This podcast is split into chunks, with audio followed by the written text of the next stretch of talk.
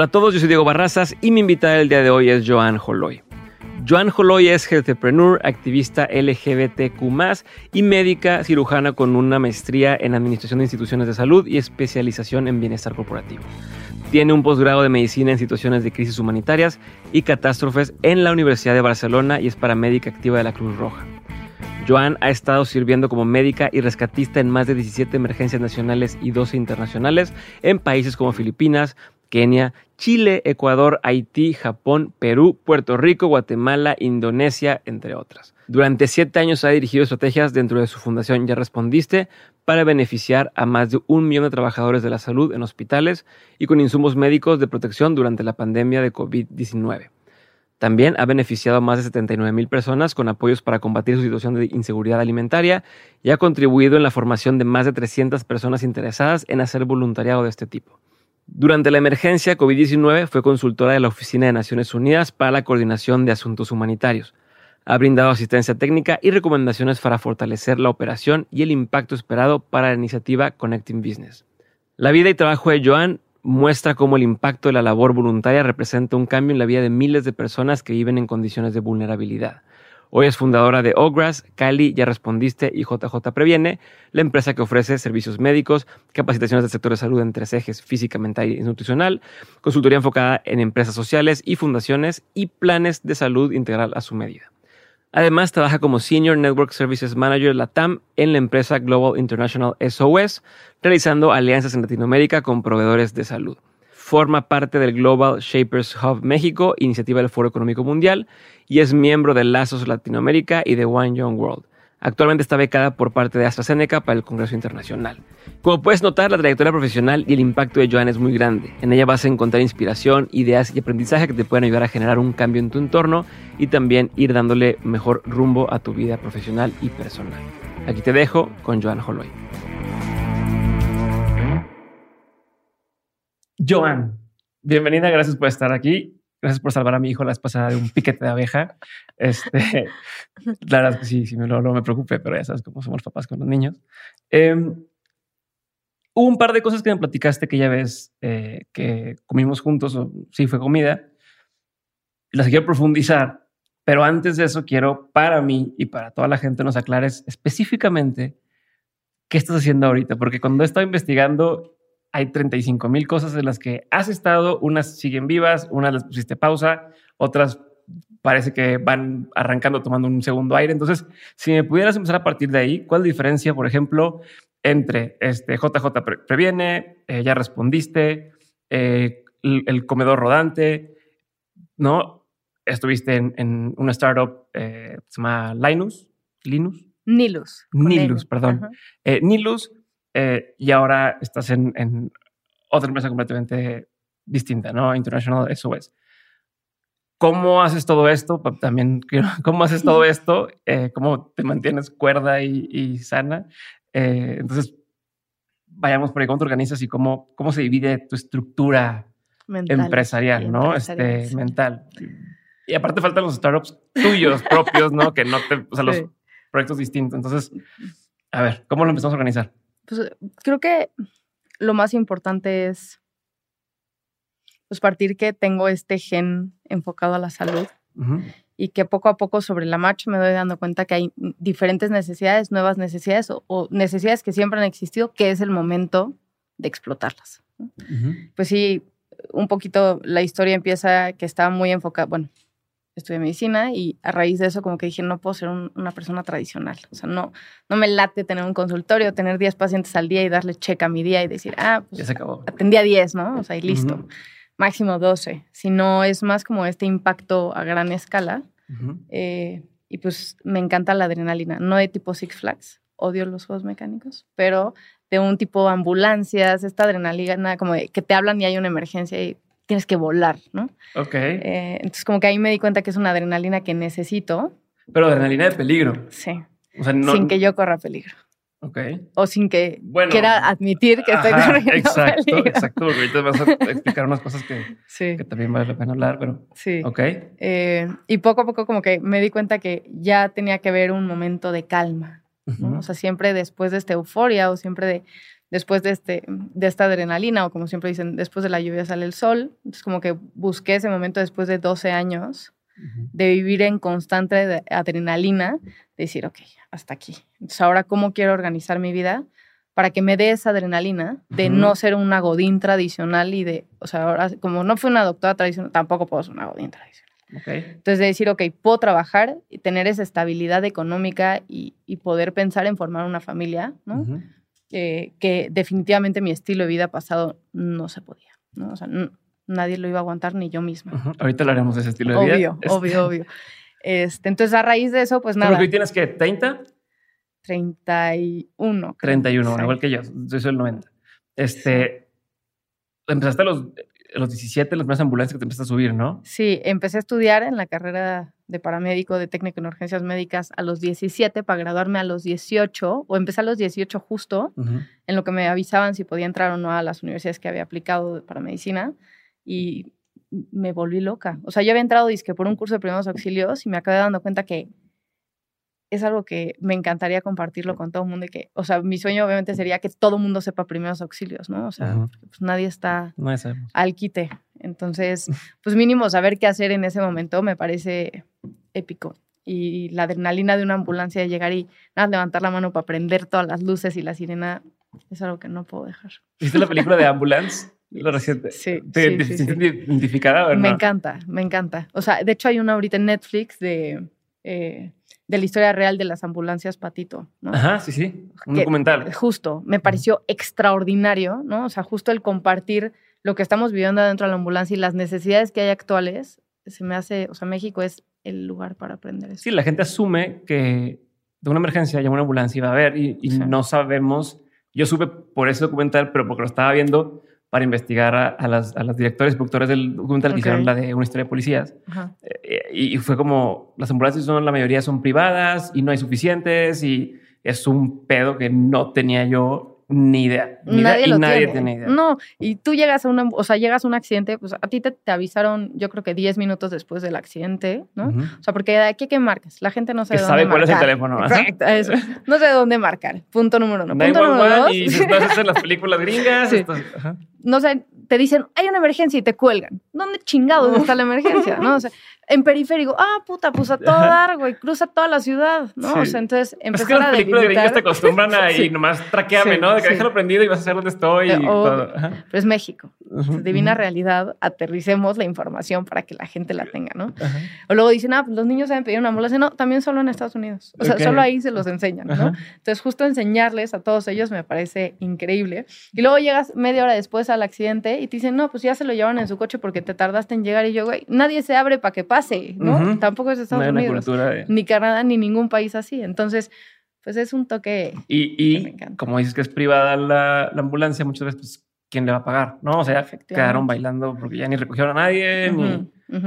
Que no tiene ni los insumos, entonces el tipo de atención a lo mejor no es el que una persona se merece, ¿no? O sea, ahí entran muchísimas cosas de por medio entre las ambulancias Patito, que pues sí, sí, o sea, 100% me encantaría en algún momento que se regularan. Es México. Eh, comparado con el otro tipo de ambulancias, que son ambulancias gratuitas. Y luego dicen, ah, si es Cruz Roja no me subo porque me van a llevar al Hospital Cruz Roja. No, el Hospital Cruz Roja es de traumatología. Si tienes un infarto, no vas a ir a la Cruz Roja.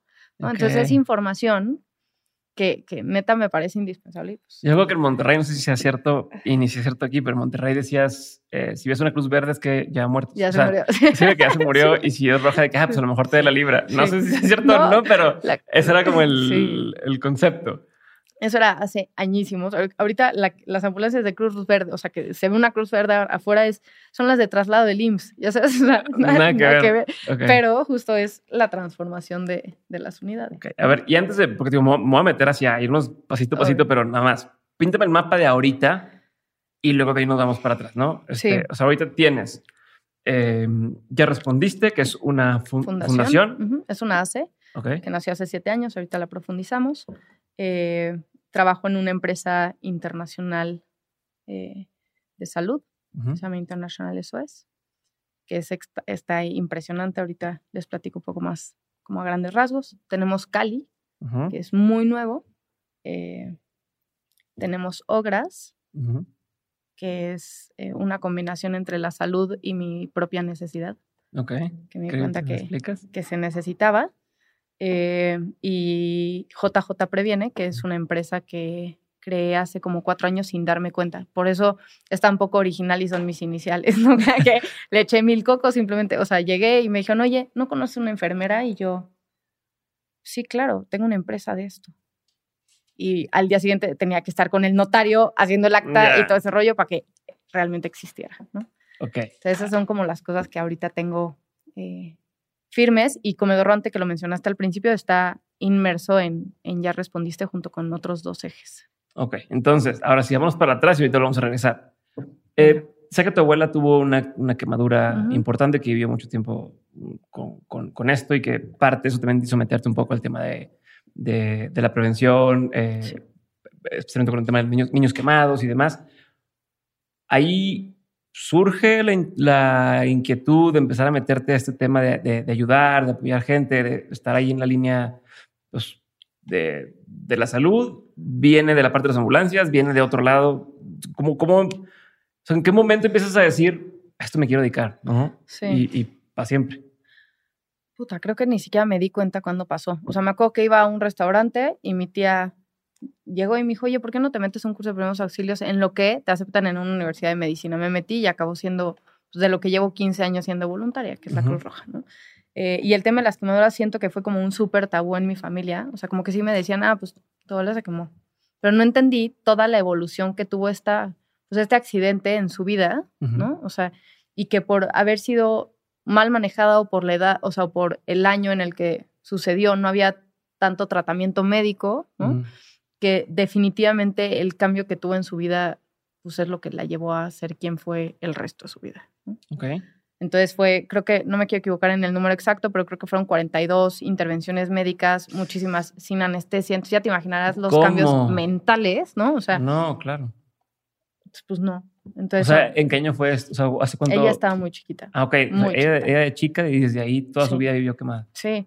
Quema, o sea, sí quemada, pero mal manejada. Entonces los traumas psicológicos que ella tuvo se ve reflejado en, en la vida de mi mamá, mis tíos y demás, que pues ella misma lo vivieron en o sea, no vieron la quemadura porque mi abuela era chiquita, pero pues sí el amor al alcohol y el amor a mil otras cosas, estoy segura que es derivado de eso, ¿no? Entonces, si nosotros le diéramos, eh, hay, hay escrito que dicen que las quemaduras es el trauma físico que más afecta mentalmente. No es lo mismo una fractura, no es lo mismo una caída, lo que tú quieras, porque las mismas secuelas te hacen estarlo recordando todos los días. Mm. Y el dolor que sufren es el peor dolor que pueden mencionar. Nunca me he quemado, pero eso es lo que dicen. Mm. Entonces, ¿cómo puede ser que seamos el país número uno de niños quemados y no tengamos este enfoque tan preventivo en nuestro país? ¿no? O sea, claro. entendiendo que amamos los cohetes y el resto. Y muchos son por estupideces, como dices, ¿no? Más del 70%. O sea, el tema de dejar el sartén al revés, en lugar Justo. de ponerlo en el quemador de atrás y... Voltea el mango. O sea, uh -huh. ya sabes, el mango lo dejas afuera para que el niño pase corriendo, ay mamá, y lo tire pues ponlo hacia adentro, ¿no? O sea, son, de verdad son detallitos que dices, o no cocines con el bebé colgado, o revisa el agua caliente antes de meterlo a bañar.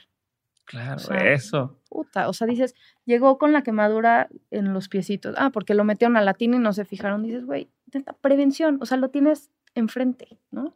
Okay. Son ese tipo de cosas que dije, ah, bueno, pues a lo mejor mi abuela, ah, hubiera prevenido, ah, y entonces a lo mejor estaría aquí o no, ¿no? O sea, pero son cosas que, pues sí me encantaría compartirlos sabiendo las cifras de 40 mil, o sea, 40 mil niños quemados en México. ¿Y por qué te enganchaste con eso? O sea, me dio toda tu familia porque tú decidiste, pues, o, sea, o, o que, que, que, te impactó tanto o que te dejó marcada como para decir, vamos a seguir metiendo en esto. Porque tienes un hermano, ¿no? El, sí. A lo mejor, no sé, puede haber dicho, ay, yo lo quiero hacer, ¿no? O, o, pudiste ni siquiera haberlo tomado en cuenta y decir, como toda tu familia, a lo mejor que fue un accidente. Ya, un accidente, ya está, claro. listo, y mi vida sigue. Claro. Eh, pues creo que nadie, o sea, si, si alguien comparte sus experiencias, ¿no? O sea, y ahorita justo hay mil temas que están saliendo de, ya que lo compartiste, pues las otras personas pueden tomar prevención. Uh -huh. eh, y dos, pues mi abuela fue de las personas más importantes en mi vida y sé que no la pude disfrutar igual por esto. ¿no? Entonces, okay. creo que son como los dos factores. Uno, amo a la gente y tengo un problema de approach, o sea, de, me encariño demasiado con las personas, son, soy demasiado sensible. Uh -huh. Eh, y eso me hace pensar un poco en, qué chingados estamos haciendo sin prevenir, ¿no? O sea, ah, COVID, ah, pues sigamos sin prevenir, ¿no? O sea, en un año ya nadie va, o sea, van a volver a saludar como siempre, les va a valer madres todo, entonces, ah, pues que llegue otra pandemia, ¿no? O sea, es que necesitamos para aprender a prevenir diabetes hipertensión. Ah, pues traigan el, bolillo, ¿no? Y la Coca-Cola. ¿Qué?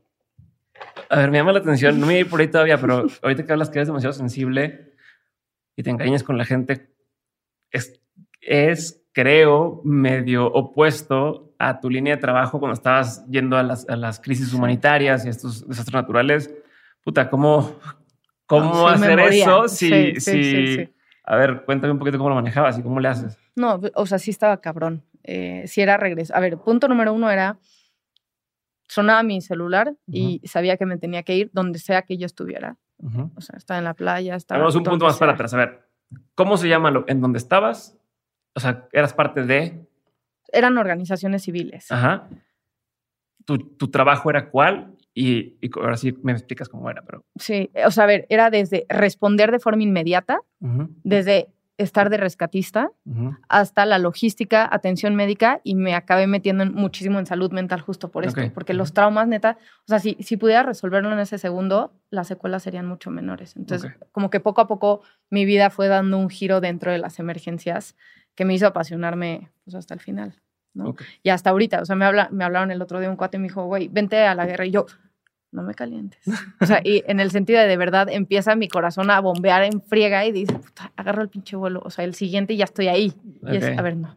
Acuérdate que estás buscando esa estabilidad. Entonces es. Es de adicta, entonces, ¿no? Es, es, una adrenalina y una adicción muy en parte, o sea, muy particular, porque sabes que vas a regresar hecho mierda. Uno, te vas a despedir como si no fueras a regresar, ¿no? O sea, es no sabes, te vas con un boleto, así como todo el mundo dice, ah, me voy con un boleto de ida y la, la, la. No, aquí es en serio, ¿no? O sea, te vas y no sabes cuándo vas a regresar o si necesitas extender tu viaje o simplemente no regresas, ¿no? Entonces, a ver, vamos entonces. Ok, vamos por partes. Dices, estás en esta organización, ¿cómo llegaste ahí para empezar? ¿Cómo llegué ahí? Estaba en un curso de la Cruz Roja y de repente llegó alguien eh, y me dio su tarjeta de presentación. Dijo, ah, pues esta organización. Y yo, ah, está padrísima. Pues creo que a mi papá le va a dar muchísimo gusto que pertenezca a esta organización. Les marqué y les dije, oye, ¿puedo formar parte? No sé qué. Y me dijeron, ah, pues sí, vente al equipo de rescate. Y ahí empecé. Y ahí empezó toda mi. ¿Ya habías estudiado, has acabado lo, de medicina? Cero, cero. no, tenías, no tenías ahí más que primeros auxilios. Sí, literal. Y ni siquiera, estaba a la mitad todo. O sea, dije, ah, me voy a lanzar. Eh, creo que iba en tercer semestre de la carrera. O sea, no sabía nada de la vida. Y ahí Joan dice que, o sea, yéndose a emergencias sin saber nada de la vida. Pero bueno, eh, así fue como aprendí. Se aplicas, te dicen, entra. Sí. No tenía ningún proceso, era bastante nueva la organización. Entonces entré y yo era la única mujer. Okay. Me acuerdo perfecto de, de que llegué y les dije, oye, este, pues yo les doy un curso de primeros auxilios, ¿no? Y, y les traigo cartilla de vacunación. O sea, ¿cómo se van a desastres o emergencias humanitarias sin cartilla de vacunación? Me dicen, ¿cómo si eres mujer? Y yo, ¿qué? ¿Cómo? ¿Cómo? ¿Así, así? Así, esa fue la frase que me marcó y dije, ahora me lo chingo y voy a hacer la, cabeza de esto, ¿no? O sea, ¿cómo puede ser que sigamos en este mundo, no? No puedo creer que tan así. Me marcó muchísimo. Esa frase me marcó para siempre. Así. ¿Te conoces la persona que te dijo? ¿Te acuerdas? Sí, y en, unos años después acabé yo en su lugar. Entonces fue así de, oye, ¿qué onda? O sea, no, o sea, entiendan que, que, el mundo cambió hace muchísimos años y tú, si no cambias, pues bye, mi rey. Ok. A ver, entonces este, entras a esto, este, dices, vamos a, dar un curso, o, tú querías darles un curso de. Sí. Pero, pero a ver, es que no supone que es una organización que se dedicaba a situaciones de emergencia. ¿Cómo no tienen capacitación en el primer auxilio? Supongo que es México. ¿Cómo? sí. Es que no te lo puedo creer así tal, tal, sí. Sí, muchas otras cosas. O sea, así de precario estaba el asunto. Sí, muy precario. Pero ¿por qué no dijiste? O sea, llegaste y en lugar de decir, ¿sabes qué? ¿A qué me estoy metiendo? Mejor me salgo. ¿Por qué te, o sea, ¿por qué te quedaste? Pues, sentí que era un área de oportunidad, como mil cosas que me acabo metiendo y digo, puta, qué chingados hago aquí. Digo, bueno, áreas de oportunidad, ¿no? O sea, tanto yo voy a aprender de lo que no me gusta y de lo que me gusta, tanto de lo que yo puedo aportar y viceversa. Y muchas de mis experiencias han sido como muy así. Y la verdad es que estoy segura que si hubiera entrado a cualquier otra organización, no tendría la historia que tengo ahorita. O sea, el haber conocido, irme a la cantidad de países que me fui, no hubiera sucedido en otro lugar si no fuera por ellos. Entonces, pues sí, terminé muy agradecida. Ok, entonces llegas ahí y cuánto tiempo pasa de que entras en acción, por decir algo. ¿Y, qué pasa en ese inter? Nada, así, o sea, fue de que dos semanas después, como sabían que estaba estudiando medicina, fue, oye, fue el deslave ah, de la, pintada, sí, a la chingada, vete, ¿no? ¿Y yo qué? no, espérate, o sea, me mandan a la pintada Guerrero. Ok. Llego a la pintada. Ponme contexto, no sé qué es la pintada. Un deslave, eh, o sea, un deslave que quedaron sumergidas bajo tierra más de 80 casas. Ok. Así. Entonces me hablan, yo estaba en, un hospital haciendo mis prácticas. ¿Son el teléfono? Son el teléfono y dije, me vale madre la escuela, me voy. ¿no? Okay. Siempre he tenido problemas de priorización, porque para mí lo, importante es lo que priorizo. ¿no? Okay. Este, y entonces tomo, o sea, me mandan en el siguiente vuelo, llego a Guerrero y de repente me habla en aquel momento la cabeza, el jefe, el líder, y me dice, oye Joe, te está esperando un helicóptero para que te vayas a la zona de desastre. Yo, ah, pues sí, pero me llevo a alguien, ¿no? Entonces agarro a Abby en ese momento, le digo, súbete conmigo al helicóptero porque pues no es bueno, hay bases dentro de la cultura de las emergencias, que en ese momento tampoco se conocían mucho, pero es, pues no splites tanto tu equipo, ¿no? O sea, porque si no, vas a tener regados a todo mundo, pues, luego qué. Entonces ahí ya estábamos nosotros, o sea, ya me iba yo a separar. ¿En un equipo de cuántas personas? Como cinco o seis personas. Ok, o sea, llegan cinco o seis personas, llegan a un lugar y les dicen... Ahí empezamos a colaborar con la Cruz Roja, haciendo las despensas y todo este rollo. Y me habla este chavo y me dice, oye, ahí está el helicóptero, busca a tal sargento o a tal general que te subes en ese. Y yo, ah, ok, perfecto. O sea, agarro a este chavo que estaba conmigo haciendo las cajas y le dije, ah, vámonos. Y se cuela con nosotros una chava. Y me dice, vámonos los tres. Y yo, tú no vas. O sea, tú te quedas. No, yo voy, yo voy. Y yo, bueno, o sea, ya estaba arriba del helicóptero, ya sabes. Y yo, bueno, bienvenida. Nos subimos, nos llevan a la zona de desastre. Eh, la verdad es que ya no había mucho que hacer, ¿no? O sea, ya están completamente... Y no tenía yo los conocimientos para tomar las mejores decisiones. O sea, siento que ahorita sería completamente distinto. Hay maestrías de esto, hay mil cosas que pues, en ese momento yo no tenía idea que existían. ¿Hace cuántos años fue esto? Eh, creo que en el 2010 y... No sé si 2017, 2000, no, hace mucho más, como 2014. Ok. Eh, y entonces fue así como, bueno, llegué, entonces vi la, vi la zona, había muchísimas familias todavía y dije, lo más importante va a ser sacarlas de aquí, que son cosas que había aprendido como paramédico. Okay. Dije, ah, pues hagamos triage. Triage es la selección de pacientes según su priorización. Dije, ah, pues sacamos primero a los viejitos, a las embarazadas, a las mujeres y a los niños. Y van para afuera de la pintada Guerrero y los llevamos a Guerrero. Pero ahí empiezas a, no quiero dejar mi casa, no sé eh, qué. Mi esposo, este, o mi tal, ¿no? Sí era como todo un tema, entonces empezamos a armar como los equipos que iban a irse en los siguientes helicópteros, que era solo uno ida y vuelta, ida y vuelta. sacamos al primer equipo, bueno, al primer grupo siempre eran 10 personas porque si no el peso del helicóptero, la, la, la. Sacamos a las primeras 10 y esta niña llega y me dice, pues yo ya me voy. Y yo, ¿cómo? O sea, yo planeaba acampar ahí, ya sabes. O sea, sí, sí, es hasta así que es se este tema, ¿no? Entonces me dice, no, no, yo ya me voy. Y yo, mm, esto apenas va empezando pues yo ya me voy. Y se subió al helicóptero y dije, ok, regla número uno, no separes otra vez a tu equipo. Y dije, bueno, pues nos vamos, o sea, no puedo hacer nada y ya veo yo si puedo regresar después. Okay. Entonces me subo al helicóptero con ellos dos y con nuestra primera salida de, de pacientes, una hipertensa, una abuelita y demás. Y de repente, bueno, ya llegamos a, Guerrero y tomo el siguiente vuelo a México. pues para ir a clases al día siguiente, ¿no? O sea, dije, bueno, pues si ya igual ya no me quedé ahí, pues ni modo, me regreso y, sigo la vida de estudiambre. Y llega, aterrizando a México, me entra una llamada de un amigo de la Cruz Roja y me dice, Joe, ¿dónde estás? Y yo, voy en el papalote por. Y me dice, es que el helicóptero en el que tú estabas hace tres horas lo acaban de tirar. Y yo, ¿cómo? Me dice, sí, lo tiraron y pensé que venías arriba. Dije, ah, o sea, justo era la vuelta que a mí me tocaba regresarme con ellos, que habíamos planeado. Entonces, por cuestiones de una persona, una decisión, un segundo, pues seguimos aquí. Entonces, ese le dio ese giro a mi vida que hasta la fecha se me pone la piel chinita. ¿no? Es como, puta. O sea, fue un segundo que no lo comparto así, ¿no? Sí, está, está cabrón. Que tengo una foto en mi cuarto de ese helicóptero cuando salgo atendiendo a la paciente arriba del helicóptero y es el momento que neta fue como, o sea, no he estado en una situación como que diga, ok, hoy sí, mañana no, pero ese momento para mí marcó muchísimo. ¿Quién lo tumbó? no se sabe, o sea, al parecer pasaron arriba de planteos de marihuana, un rollo así, un tema legal, ah, vámonos, ¿no? Y los tumbaron y todos los que venían de gobierno conmigo arriba, pues, bye, ¿no? O sea, sí. Yo, cuando me contaste esa historia, que ya la escuché esta vez que, comimos juntos y que tenemos el chinito y me voy a poner chinito, yo dije, no sé si tú, lo, si tú lo entendí o yo por pendejo lo asumí que esa fue la vez, o sea, que eso fue algo reciente y que fue cuando decidiste ya, me la voy a llevar con calma. y ahorita antes de empezar a grabar, que dije, quiero volver a escuchar eso, dijiste, no, esa fue la primera, vez. Entonces, a ver qué, cómo. O sea, ¿por qué dijiste, vamos a seguirlo haciendo? Sí, pues porque así me gusta la vida. No, fue mi primera vez. Así, ese fue mi estrenón de la vida.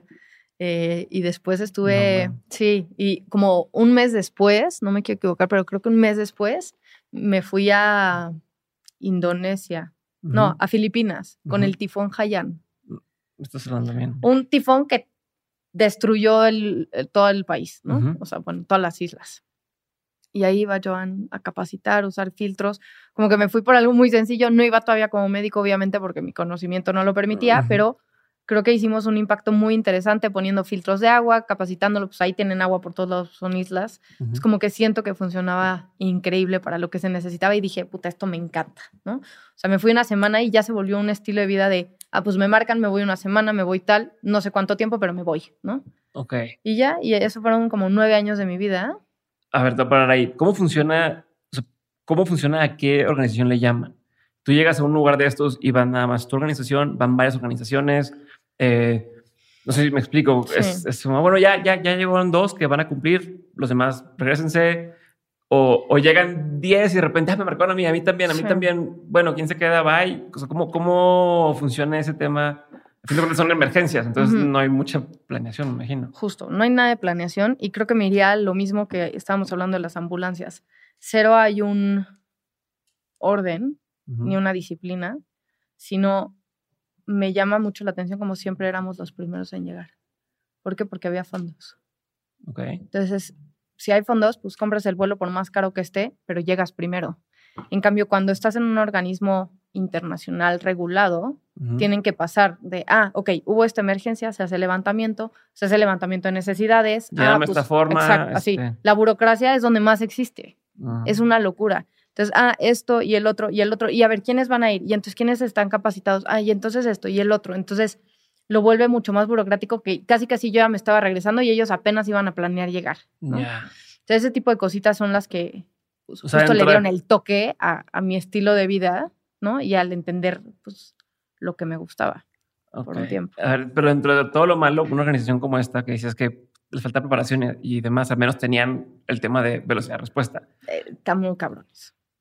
Lo malo es que mandaban gente que no sabía. A lo mejor no estaban lo más capacitados del mundo. O sea, a lo mejor hubiera yo tomado otras decisiones, pero pues en ese momento, pues yo era, lo, más agradecida del mundo de que me dejaran ser parte y de poder hacer todo lo que aprendí, ¿no? O sea, ahí dije, ok, no voy a ser pediatra, ok, no voy a ser gineco, ok, no esto, ok, no el otro, porque me encanta estar en el campo, ¿no? O sea, en el campo de batalla.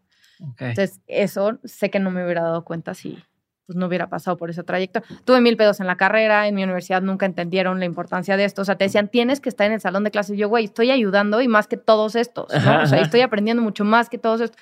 Nunca lo entendieron, me intentaron dar de baja mil veces. O sea, de esas cosas que que después dices, puta. Me vale y al final te dicen, ¿puedes venir a dar una plática? Ah, y pues así fue, así fue, fue. Ya, please, te, te dejo, me, me, llegó un, puta, esta historia está durísima. Está en Ecuador, en el terremoto de Ecuador en el 2017. Adentro de un hotel que estaba derrumbado. okay. Estoy adentro porque me acaban de decir que había siete personas adentro y llegó una hermana a decirnos que tal vez su hermano estaba vivo adentro. O sea, una chava, no una hermana católica. No, no, no, no, La, hermana del chavo que estaba, o sea, que le había hablado antes de que empezara el sismo y le dijo que estaba dentro del hotel. Entonces ella asumía que estaba dentro del hotel. Y de repente me llega un correo, te juro, que decía baja de servicio social. Y yo, ¿qué chingados hice? De la universidad y yo, tipo, y decía, por favor pasa por tus documentos porque estás dada de baja de la universidad y te tienes que volver a inscribir hasta el siguiente ciclo escolar. Y yo, ¿qué? Y yo, güey, estoy tratando de ayudar a la gente, cosa que mi servicio social era estar en la universidad convenciendo a gente que estudie la carrera. Güey, cinco días me pueden esperar, ya sabes, cualquier persona lo puede hacer. Ajá, sí, o sea, ¿qué chingados estás jodiendo? me valió madre, regreso y dije, esto es una broma, ¿no? O sea, pero justo como que te quitan, o sea, como que dices, güey, ¿qué pedo? O sea, según yo estoy haciendo las cosas bien, ¿qué está pasando? O sea, y estoy estudiando para poder hacer algo como esto y ya lo estoy haciendo y me estás cagoteando. Justo, qué chingados. Entonces regreso, no sé qué le empiezo a ver y me habla el director y me dice, bueno, si escribes una nota en la revista de la universidad, estás dentro. Y yo, güey, neta, mm, cabrón. Te estás pasando. O sea, ¿qué es esto? Entonces, Pero la verdad es que sí hice muchas. Puta, ¿por qué crees que en mi currículum no dice de dónde vengo? O sea, dije a la chingada, o sea es como, o sea, al contrario, debería ser ese ejemplo para impulsar a los demás. Claro. Para animales. O sea, ven y cuéntanos cómo te fue en la experiencia, qué aprendiste y luego lo metemos como si fuera parte de la clase y qué podemos hacer ahí y qué cosas están, o sea, no sé, algo lo que Área de oportunidad, ¿no? O sea, saludos a tu universidad. Sí, no, no, chingues, o sea, que cero, cero. Y en otros lados pidiéndome las conferencias cuando regresaba y decías, güey, estos son organismos internacionales y tu escuela que me tienes adentro, no mames. Ok. O sea, a ver, paréntesis ahí. Tú, o sea, a, los, a los voluntarios, a lo mejor me contestas solo decir esa palabra, pero a la gente que va, ¿se les paga algo? O sea, no. ¿tienes un beneficio por ir? No, creo que estás No, sí, porque tienes problemas. Sí, literal. o sea, es como, ah, ¿qué haces de tu vida? Ah, pues me arriesgo. ¿no? no te pagan absolutamente nada. No te pagan nada. A ver, sí hubo un momento donde estuve contratada, no desde el principio, pero sí hay un momento donde pues como mi mamá me dijo, tu, tu, tu refri no se va a llenar solo, Joe, ¿no? O sea, y es como, puta, tiene toda la razón, como buena mamá. Entonces dije, güey, tengo que saber ganarme mi lana. Y creo que algo muy importante es, pues al final de cuentas, detrás de un voluntariado hay gente que lo coordina, que hace una logística. Y esa persona también come y también duerme y también necesita tener su vida. Entonces, es un valor que nunca nos enseña, así como al doctor no te enseñan a cobrar. Ok. Lo mismo es acá, es como, güey, no por ser humanitario o voluntario, no vas a cobrar. Entonces, creo que ahí aprendí ese valor también y ya hubo un momento donde me contrataron y empecé a ir, no era mi puesto de trabajo, mi puesto era abrir oficinas en diferentes países. Sí, como country manager. Literal. Pero, eh, pues si había una emergencia, paraba esa chamba y me iba a la emergencia. Sí, pero, pero ya es otro trabajo, es un trabajo. O sea, bueno, ya no era el ir a ayudar gente, es ir a abrir es un, tema administrativo. Al final del día, era, sí. Eh, pero no, no había pensado en eso. Toda esta gente que está como voluntaria y que las mandan a todos lados, no pueden tener un trabajo normal. No, está ¿no? O sea, no les pagan, pero luego no pues un trabajo normal porque como dices, puede ser lunes a las 10 de la mañana, tenía que ir a una junta y me marcaron que está pasando tal cosa. Sí. Y tienes que ir. O bueno, tienes por ese sentido de la responsabilidad y de decir pues, que ayudar, ¿no? ¿Cómo sobrevive esa gente normalmente? O sea, de que viven esas personas que... A ver, los que son voluntarios hay de dos. O son chiquitos, que justo por eso te digo, siento que les falta esta experiencia. Punto número dos, es gente que tiene sus propias empresas que se pueden dar el lujo. Okay. Entonces siento que son como, o sea, justo en esta Pero empresas de otras cosas. Totalmente otras cosas. Que esta es su parte humanitaria de su vida. Pero, que dicen, me voy a arriesgar y a lo mejor el día de mañana ya no tienen director en la empresa. Así, vale más. Ok. ¿No? O dueño de la empresa. Entonces es como esta combinación de los dos perfiles o estudiantes, los estudiantes de medicina, los estudiantes de odontología, los estudiantes de psicología, que al final de cuentas sí considero que en México somos los mejores en el área de salud porque practicamos con todos. Sí. Cosa que no está bien. Ajá. Pero así es. Sí, sí, sí. Cuando estás haciendo la, ¿cómo le llaman? Eh, como residente, ¿cómo le dicen? Todo. Desde el internado, tú eres el que atiendes a todos. O sea, es como, pues sí, se murió uno ¿Cómo que se murió uno más? O sea, ¿qué es esto? ¿No? O sea, pero pues es de lo que nos entrenan toda la vida. Entonces, es algo que nunca estuve empatada con eso, porque sí, o sea, hubo un momento, por ejemplo, adelantándome muchísimo en la carrera, que me dijeron, ah, pues dos están muriendo y solo estás tú sola, ¿a, quién salvas? ¿No? O sea, es como, güey, ¿cómo? ¿Fue teórico o no? Es, es real. ¿Pasó? Sí, pasó. O sea, dijeron, hay dos personas que se están muriendo, no, fue así, estás tú. Pero dos se pusieron graves y yo estaba en esa sala de 53 pacientes y es como, pues, tienes un segundo para decidir, güey, ¿no? Entonces son cosas ¿Y qué pasó? tan específicas. Le hablé al de medicina interna y dije, corre a salvarme y ayudarme, porque era un amigo, pero normalmente, pues, es con lo que tienes. Y luego la gente sí, como que son medio... se acostumbran a eso. Cada quien lo que quiera y... Sí, sí. Es como, ¿cómo llegas a darle la noticia de, pues, se murió? No, es como... Entonces, ese es el estilo de vida que decidí decirle que no. Por más que emergencias humanitarias es igual, porque es como, güey, pues sí se murió por una causa natural o sobrenatural o lo que tú quieras, pero pues hice lo que estaba en mis manos. Aquí fue como por baja de material o por baja de personal, dices, en cuanto al sistema. Sí, es muy diferente. O sea, o sea porque ahí es recurrente, ¿no? Es un tema de, sabemos que estamos, tenemos menos staff del que se requiere, pero no hay para pagar más sueldos, pero tal, y va a seguir pasando y pasando y pasando. Estos estudiantes que les toca tener un parto y de pronto no tienen la experiencia, se complica el parto y bueno, pues ya aprendí para el siguiente. Sí, literal, es cuántas líneas llevas, ¿no? O sea, me lo decían así, decía, ¿qué es esto? No, no quiero esto, ¿no? O sea, es más una compañía. O sea, yo acababa dándole, o sea, el abrazo y me iba a la sala de duelo en lugar de estar atendiendo, porque justo sentía que, pues ese era más mi papel de, de acercamiento, de acompañamiento que no estamos acostumbrados y de ahí sale justo comedor rodante. Ok. A ver, es que tengo dos líneas. Venga, venga, este, venga. Sí quiero el comedor rodante y me voy a meter ahí, pero quiero nada más terminar de, de, ahondar un poquito, o que ahondar un poquito más en eso antes de pasar, ¿no? Tenemos tiempo. ¿Qué, otras, ¿Qué otras situaciones o cuáles fueron de las que más te dejaron marcada en esta experiencia de estar yendo eh, como voluntaria? Y, ojo, todo iba desde la pregunta que yo dije al principio de, de, que dices que es muy sensible y que haces lazos muy, muy fuertes entonces está cabrón. Estás en un lugar donde la gente a veces pierde todo. Sí. ¿Cómo, o se pierden ellos mismos. ¿Cómo le haces? Entonces, por ahí, dime unas cosas y luego vamos a lo otro. Em, creo que Ecuador fue una de las que más me marcó, porque visualicé la historia de la hermana como si fuera mía.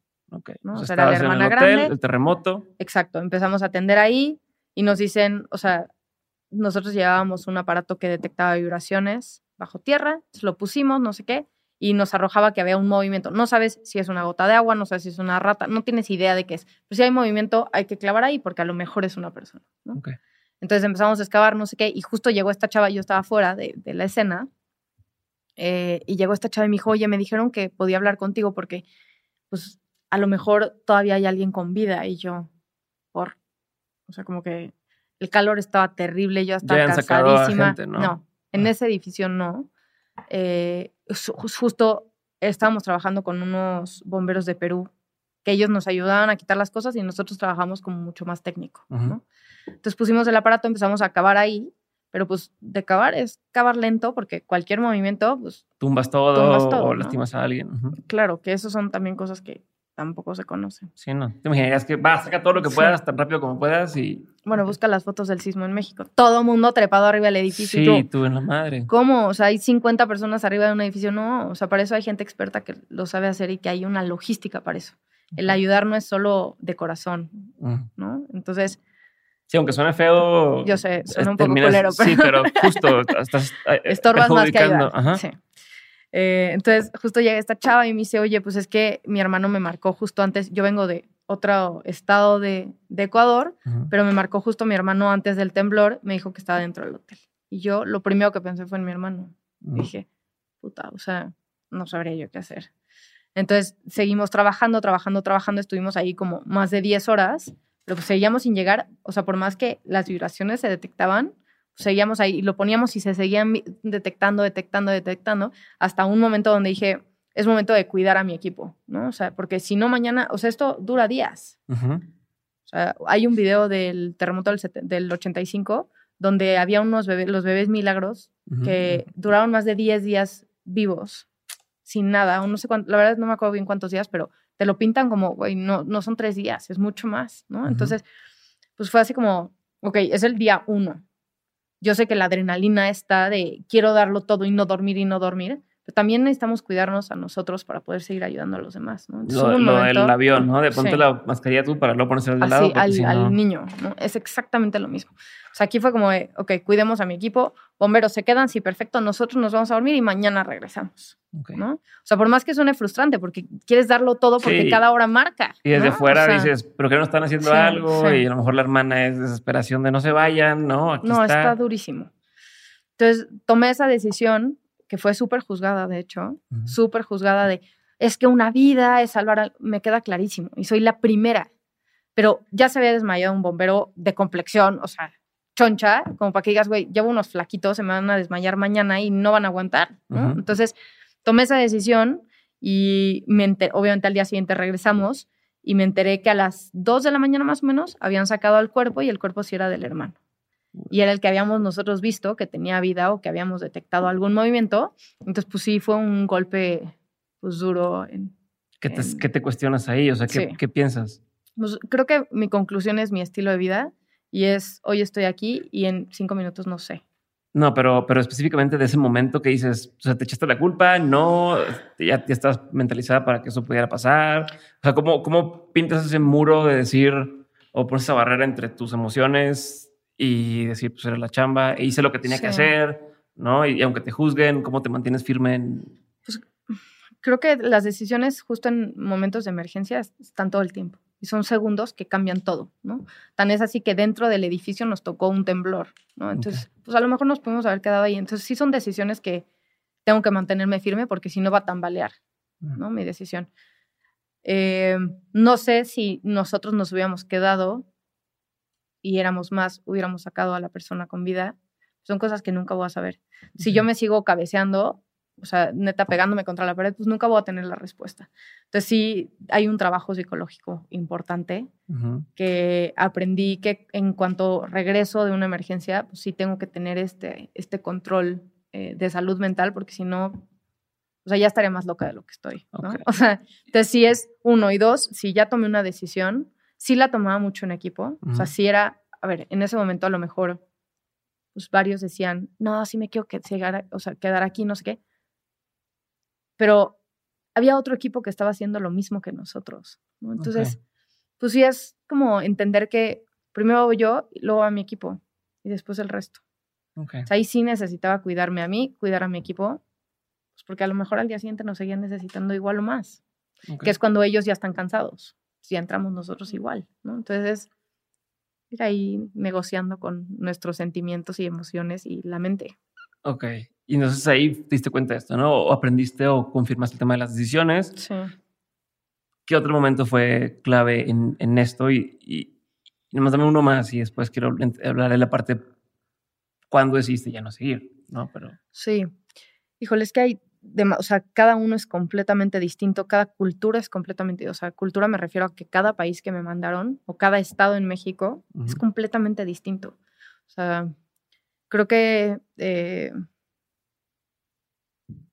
híjole, todos me marcaron a su forma, ¿no?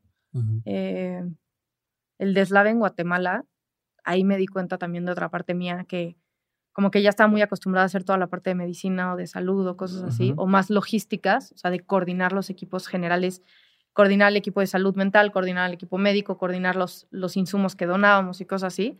Pero hay una marca, o sea, hay algo que me marcó muchísimo que era la salud mental. Mm. Y yo nunca, o sea, sí estoy cerca de las personas, sí les aviso cómo está la situación, el seguimiento de los pacientes, pero ver a una persona en estado de shock, nunca lo había visto así.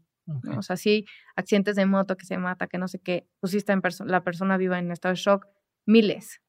Pero este evento de, de, Guatemala, donde las personas se desintegraron por el calor de la, de la lava, ¿no? O sea, que hubo la lava del volcán que los quemó. Entonces, pues, ¿qué van a O sea, yo como mexicana que, pues es ese valor agregado a la cultura del Día de la Muerte, de la muerte, del acompañamiento y de, que lo estamos viendo ahorita con el COVID, ¿no? O sea, el despedirse de tu persona. Puta, pues yo lo vi cañón, que vi a dos chavas en estado de shock porque toda su familia se desvaneció. desapareció. Sí. Entonces, ahí tampoco me di mis límites, como siempre. Y esta chava me dijo, es que quiero ir a buscar a mi familia y quiero ver qué queda de mi casa, que estaba abajo de cubierta de la lava. Claro, claro. Entonces yo dije, ah, pues te acompaño. Obviamente. Obviamente eso tampoco se comentó. Entonces nos fuimos por atrás del volcán. con Ella llevaba un hacha. Y me llevé a la que era reportera, a Eloisa. La admiro muchísimo también.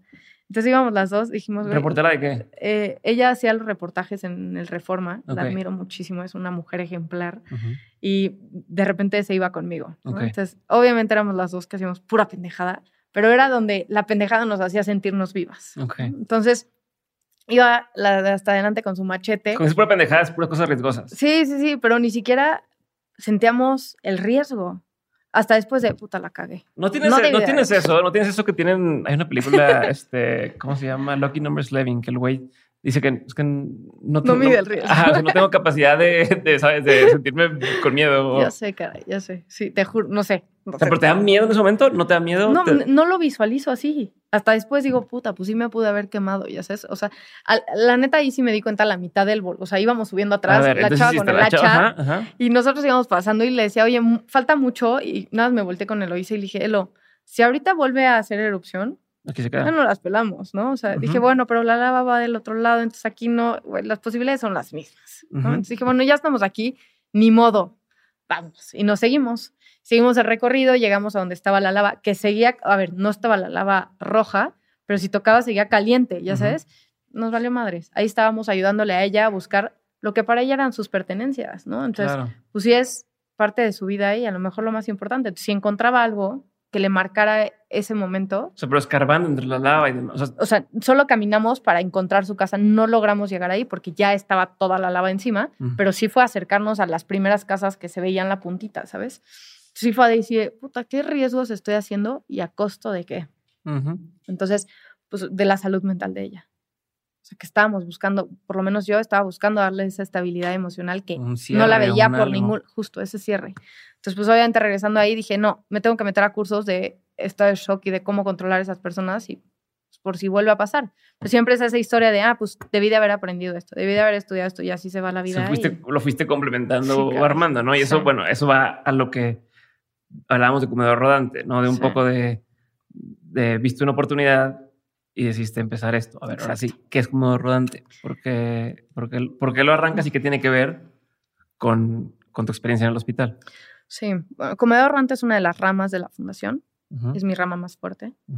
Eh, y es mi única rama que es como, entre comillas, asistencialista, pero no, porque justo lo que trato de hacer con el Comedor Rodante no es solamente satisfacer la nutrición balanceada en los familiares, sino enseñarle al mundo lo privilegiados que somos. ¿no? Entonces, va más enfocado. Dos caras, ¿no? Sí, 100%. Entonces, eh, Comedor Rodante llevamos ya cinco años, donde como buena doctora iba y atendía al paciente nada más, ¿no? Como todos los que estamos con la bata blanca. Entonces, nada más llegas, atiendes al paciente y te vale madre los familiares. Y es como, ni siquiera les avisas las noticias, no les dices, o sea, cómo está el paciente, el estado de salud, nada, porque es por horario, porque es los hospitales públicos de México, que al final de cuentas son de concentración. Entonces no te das cuenta que los que están afuera vienen de Veracruz, de Oaxaca, de todos los estados de México y no tienen ni siquiera dónde dormir por la salud de su familiar. Entonces lo último que van a estar pensando es qué comer.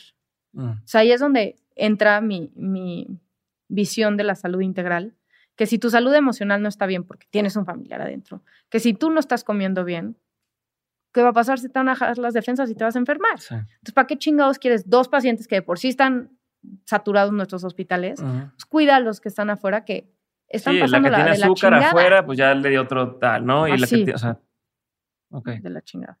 Entonces, de hecho, fuimos el viernes pasado y pues obviamente me encanta platicar con ellos. O sea, les doy la comida balanceada, pero me encanta saber por qué están ahí. Uh ahora llegó una y te juro sin preguntarle, llegó y me dijo, es que llevo cuatro meses aquí porque mi hija entró a urgencias y tiene ahorita ya, le dije, oye, ¿y en qué departamento está? Ah, pues está en oncología porque tiene leucemia. Ah, y ella afuera del hospital me dice, sí, ya me regalaron estas chanclas porque andaba yo descalza porque pues vengo de Oaxaca y ya no te... Y yo de, neta, ¿qué estamos haciendo? O sea, sí, entonces Comedor antes es eso. Buscamos sensibilizar a las personas sobre las necesidades que todos los días tenemos y lo privilegiados que somos si tenemos una atención en un hospital privado o y si no nos ha tocado vivir la experiencia en un hospital público, porque nadie está salvado. ¿no? de, pero, pero ¿cómo concientizas a esas personas? Porque entiendo que la parte de llevar el, alimento, bueno, ahí está claro, ¿no? Ahí vas, das estas despensas o comidas o... Ellos son los que la cocinan. Los, los, privilegiados. Los, claro, los privilegiados. Entonces, ah, perfecto. ¿Quieres sumarte a comedor ronte? Buenísimo. Entonces, vamos a comprar los insumos para que veas que un plato de comida balanceada de una persona fuera de un hospital te cuesta lo mismo que tu cafecito. Mm. ¿No? O sea, Y es ese gasto hormiga que podría estar haciendo la diferencia si entendieras a dónde se va. Entonces, es sumar desde los... Tengo una foto de una niña de cuatro años entregando platos de comida que cocinó con nosotros, que todo, y es la que menos medía el riesgo, que estaba metida entre toda la población en el pinche hospital y su mamá de con cuidado y la niña metida entregando. Entonces, justo eso es lo que buscamos nosotros. O sea, este ejemplo de, de niños, pero en todas las edades. ¿no? Tenemos adultos, adultos mayores, tenemos voluntarios de todas las escuelas, empresas y escuelas, donde eh, lo que nosotros buscamos es crear un plan integral donde se les dice, oye, güey, pues está perfecto, no se trata de que tu empresa o tu escuela te diga, aquí está el dinero, cocinen. No, cuesta. Y busca cómo cuesta y cuánto cuesta y lo que te cuesta. Ok. A ti como persona. O sea, ¿qué sacrificios haces? Ok. Entonces ya después de eso, esa es la primera etapa. La segunda etapa es cocinen. Porque ¿cuántos de ahí cocinan? O sea, en el tiempo de cocinar. Entonces, cocinen un plato de alimentación balanceada. Siempre decimos que son mínimo 100 porciones, porque si no, vas a llegar y 50 porciones no es ni el 1% de la gente que está afuera. Siempre decimos 100 porciones y siempre van a faltar más. Entonces, ese momento de frustración me fascina. O sea, y se escucha súper frío lo que estoy diciendo, ¿no? Pero es como, güey, se van a acabar enamorando del, del proyecto, del programa, porque se van a dar cuenta de la necesidad. Y van a decir, yo no soy el centro de atención y voy a ayudarlos. Entonces, siempre quien lo hace una vez, lo acaba haciendo más veces. Ok. O sea, es la misma cosa de, no, nos, no lo completamos para todos. Debí de haber traído más. Le da como ese compromiso de puta madre, vamos a tener que hacerlo otra vez y luego aquí seguir haciendo. Sí. O, ¿Cuántas porciones traje? 100. Puta, si hubiera recaudado dos cafés más, hubiera nutrido a cinco personas más. Y son generaciones de 60 o son empresas de 50. Ah, puta, pues hubiéramos llegado a las 300 personas. Ah, pero ¿sabes qué? En los hospitales cada hora hay diferentes familiares o diferentes pacientes, los que entran de que les acaban de dar la noticia o los que no, o los que están en urgencias. Pues la necesidad es constante según la hora que vayas. Okay. Nada, es como meterlos a este, no sé. Sí, pero tú cómo, cómo lidias con eso? Porque también en eso, o sea, así como en las emergencias, en esto otro, es un trabajo que nunca terminas con 100. No sé si me, o sea, nunca es el perfecto. Logramos, fuimos a esta desastre natural, sí. no se murió nadie, ¿no? Todos sobrevivieron, a todos los salvamos. Difícilmente pasa, ¿no? Sí. O en esto anda, ¿no? De, de ya logramos en Casa Rante que todos los días, todo el tiempo, todos estaban comida. No. Entonces, ¿cómo administras esa frustración? Sí. Es que te pasa de que siempre falta algo, ¿no? Siempre se pudo haber hecho más en papel, ¿no? Siempre. Este, ¿cómo, cómo lo, lo, manejas? ¿no? O sea, no es un trabajo en el que digas, ya, logramos, va a ser una estupidez, pero decir, oye, ¿sabes qué? En el podcast teníamos 100 mil descargas, ya tenemos 200 mil, ya tenemos tal, entonces sí, puedo llegar a más, pero cada uno es un avance y, listo, pero no, no, hay no hay una cara de no le estoy llegando a esa persona que incluso me vio darle el, el lunch al, al, al de al lado y lo tuve que voltear a ver y decir, ¿sabes qué? Ya no alcancé. Sí, está durísimo. O sea, eso pasa todos los días. Pero pues es que es, o sea, justo es, nada puede ser perfecto y vamos a hacerlo en medida de lo posible, ¿no? O sea, y justo ahí sumamos, en, en el nuevo modelo de comedor rante, sumamos también a las familias a que sean parte de comedor rante y les decíamos, y también lo comentaron muchísimo porque les decía, oye, me dicen, ¿cuánto vale la comida? Y yo, lo que tú me quieras dar. Y ahí empezó a dar un giro muy interesante Comedor Rante. A, las familias de, la gente. Hay gente que me dice, no tengo nada, y se quería quitar y le digo, no, toma tu comida. Y hay gente que me decía, toma 10 pesos y le doy de comer al de atrás. Se empezó a formar comunidad, ¿no? Que eso es algo también muy interesante de, si todos lo hacemos posible, pues a lo mejor podríamos llevar 100 comidas más.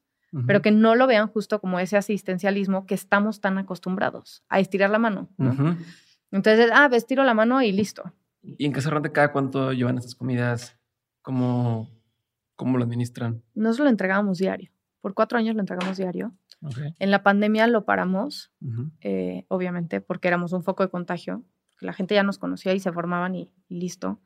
Eh, entonces lo paramos y nos enfocamos al personal de salud, que es la misma ideología, ¿no? O sea, si ellos no comen, pues se les van a bajar las defensas, van a ser los primeros en contagiarse y irán la primera línea de batalla. Eh, y hace pocos meses lo retomamos, pero justo lo regresé a la mesa sin tener voluntarios. Y lo que estamos, a, ver, sí tengo voluntarios, pero de instituciones y de empresas. Ya no son los voluntarios sueltos por la vida, eh, más que si nos buscan y van a hacer un programa que no sea una, una única ocasión. Ya, más comprometidos para que tú sepas con quién cuentas Literal, porque hay mucha inversión de, tiempo por nuestra parte, ¿no?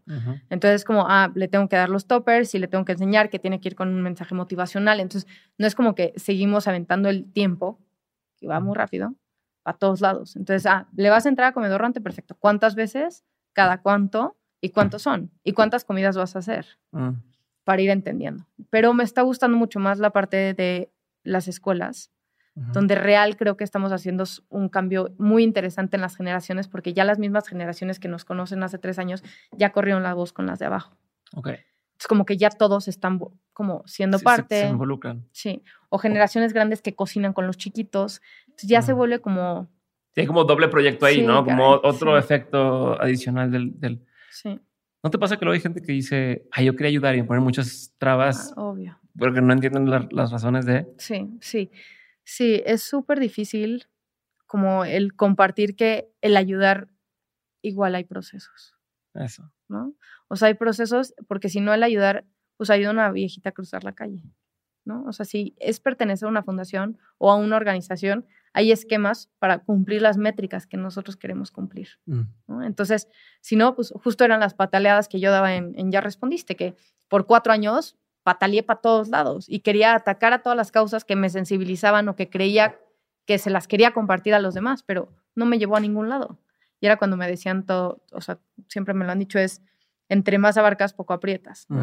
Teníamos mil proyectos, mil, pero cero impacto. Desde que nos centramos en los tres programas que tenemos, ya se ve una diferencia. Entonces, así es como lo comparto con la gente, ¿no? O sea, es como, ¿quieres ser voluntario? No lo tienes que ser con ya respondiste. ¿Qué te interesa? Que eso es súper importante. Es please, a Joan no la lleves a construir. Le caga construir. Entonces hay cosas para todo el mundo. Entonces, puta, ¿qué te late a ti? Te enlazo con la fundación que tú quieras, o sea, que va acorde a lo que tú quieres, o entra con nosotros, pero pues busca hasta dónde y cuándo. Mm, ok. No, no tiene nada que ver con esto. Bueno, sí, pero me quedé pensando, ¿crees que la, misma gente que está ahí en, en los hospitales, a quienes les dan alimento, si los si de alguna forma pudieras poner ahí como una especie de cocina improvisada y les dijeras, oye, vámonos entre todos a ayudarnos a cocinar, ¿lo harían? Sin problema. ¿No? Me sí. Hubo varias que les, que les dimos la comida y afuera de los toppers viene una etiqueta nuestra con nuestras redes sociales y nos buscaron que si ellos podían, o sea, que ya habían salido del hospital, que habían recibido comida nuestra, que si ahora ellos podían ser voluntarios para cocinar en sus casas como agradecimiento, ¿no? O sea, te, te, das cuenta que, pues sí, neta, sí lo necesitaban y dónde estamos poniendo los ojos. Y no solo es de Navidad, ¿no? O sea, que todo el mundo lleva el sándwich en Navidad, sino es una constante. Ok. No, me faltó la pregunta de, cada cuánto lo hacen ahora. Ahorita lo hacemos siempre y cuando tengamos una escuela o una empresa. Ok. O sea, la idea es siempre tener activo, o sea, es intentar siempre tener algo activo para poder estarlo haciendo. Sí. ¿Y nunca les puso el hospital trabas o decir, no, no pueden pararse aquí o no pueden estar haciendo esto? Sí, pero por eso lo hacemos afuera. Ah. Por eso, no, o sea, nuestra frase es, vamos a darles alimentación balanceada a las salas de espera de hospitales públicos. Como no hay salas, en la gran mayoría, pues están afuera. Entonces, ni siquiera necesito entrar y no rompo ninguna norma. Y de hecho, hasta ellos, los policías de la entrada ya nos piden comida porque ya nos conocen, ¿no? O sea, estamos con siete hospitales y ya nos... Ok. Sí. A ver, entonces, esa es una iniciativa y ya respondiste. Es correcto. ¿Y las otras dos? Las otras dos, una de salud mental, que ahí está mi frustrado de, ser psicóloga. Este, Cocoxcali es la Casa de la Salud, que nació a raíz de la pandemia, no porque se necesite más, sino porque me di cuenta, eh, donde lo estamos implementando en escuelas de bajos recursos o en escuelas como mucho más alejadas eh, y en centros comunitarios, que pintamos las canchas de fútbol o algún espacio, lo habilitamos con las emociones en el piso. Okay. Entonces hacemos que los niños, punto número nunca nadie me enseñó la diferencia entre estar frustrado o emputada. Sí, claro. Yo estoy emputada siempre. Claro. Y listo. es como, güey, emputada. Sí. Entonces, enseñarles a los niños y a las niñas a decir, güey, a ver, estoy frustrada, ¿por qué estoy frustrada? O estoy triste, pues no estoy emputada, güey, estoy triste. ¿Por qué estoy triste? Entonces eso es lo que estamos trayendo ahorita a las escuelas. Suena algo bien básico, pero yo lo veo con mis hijos ahorita y es eso, de, que entiendan qué sienten. Sí. ¿no? Porque a mí nunca me, tampoco nadie me dijo, como, que, a ver, ¿qué es lo que estás sintiendo? ¿no? Y sí quieres pegarle algo, pero lo quieres pegar porque estás triste, porque estás enojado, porque estás frustrado, porque estás desesperado. eso no te lo enseña ningún Nadie. lado. Igual que la contabilidad, pero sí. o sea, neta, nadie nos enseña que hay tantas emociones que justo el, el hecho de sentirlas. Identificar. Justo. Identificarlas las manejas completamente distintas.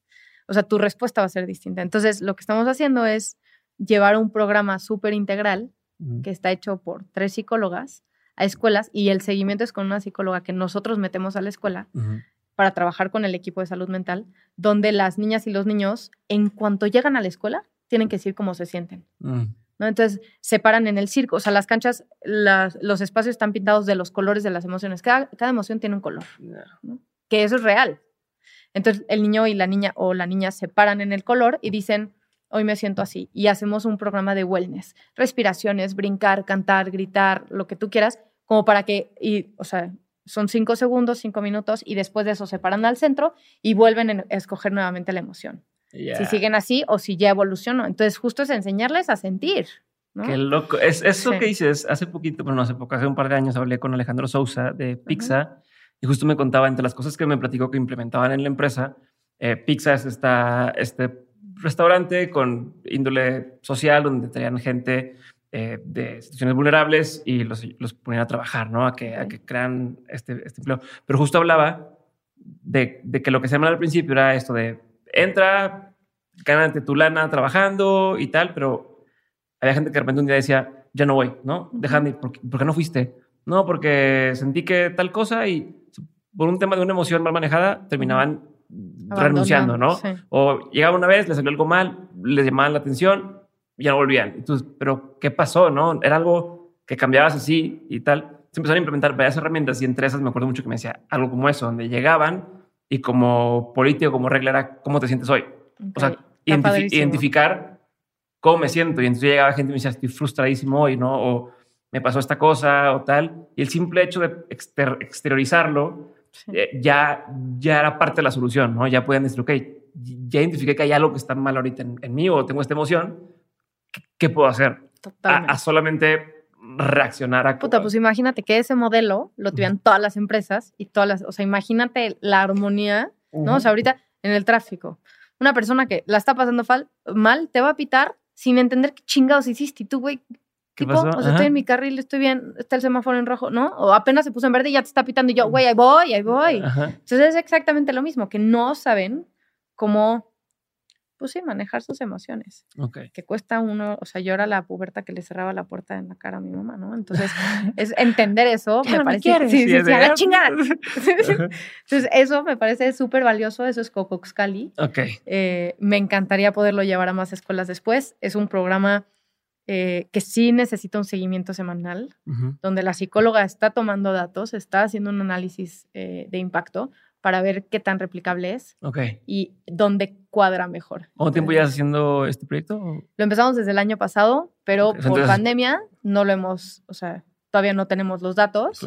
Los siguientes meses, de hecho, en, en, agosto lo vamos a implementar con la psicóloga, con los colores, con todo, ya están todos los manuales hechos, o sea, ya está hecho, nada más es empezar a, a tomar la data. ¿Existe una metodología a cómo abordar estos proyectos o de dónde sacas el, el vamos a hacerlo así, lo vamos a levantar datos y entonces vamos a ver si es O sea, ¿hay un orden, una forma de hacerlo? ¿O es como tú, como se pegue la ajá, como, tú, como, tú lo entiendes, ¿no? Y decir, bueno, pues hagámoslo así. O, sea, o como, cómo sabes cómo empezar, ¿no? Sí, pues creo que lo primero para empezar una cosa así es buscar a la persona. La vida está hecha de contactos. Y siempre lo voy a decir. Y las relaciones públicas me fascinan y eso es lo que me hace tener las bases que tengo hoy para tener los proyectos paralelos y simultáneos de forma activa. Entonces, en el momento que se me ocurrió, le marqué y le dije, o sea, que, era, que es mi, mi ex psicóloga, le marqué y le dije, güey, tengo esta idea y no sé qué chingados hacer. Dijo, a ver, yo, ya empezaste. Estoy emputada. Sí, ya estoy emputada con la vida porque neta nadie está. No. Y llegó y me dijo, a ver, dame chance en media hora te hablo. Y me marcó y me dijo, tengo esta idea, no sé qué, yo, perfecto. Y ya la empezamos a desarrollar y dije, a ver, necesito un equipo así, esto, esto, necesito un patrocinador, tal, tal, tal.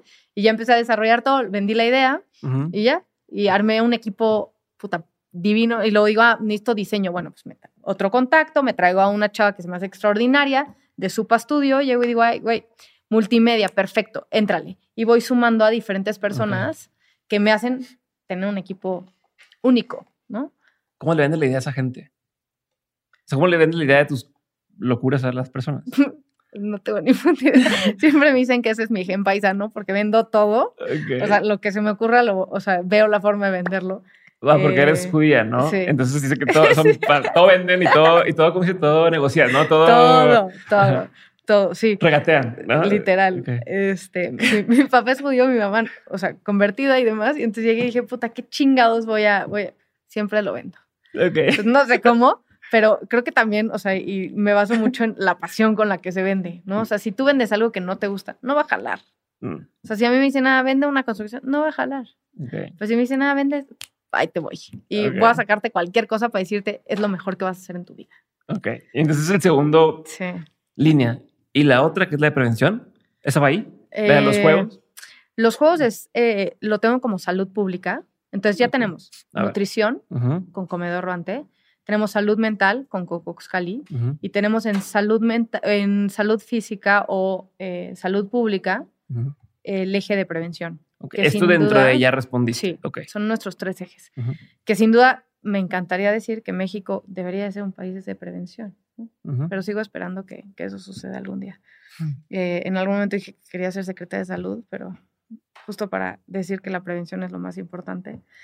Y pues nada, ahorita lo que tenemos, sí, jodido, mi respuesta de decir, puta, ¿y ahora qué? ¿No? Este, pero creo que esa idea que tiene el papalote Museo del Niño de jugando se aprende, me parece increíble.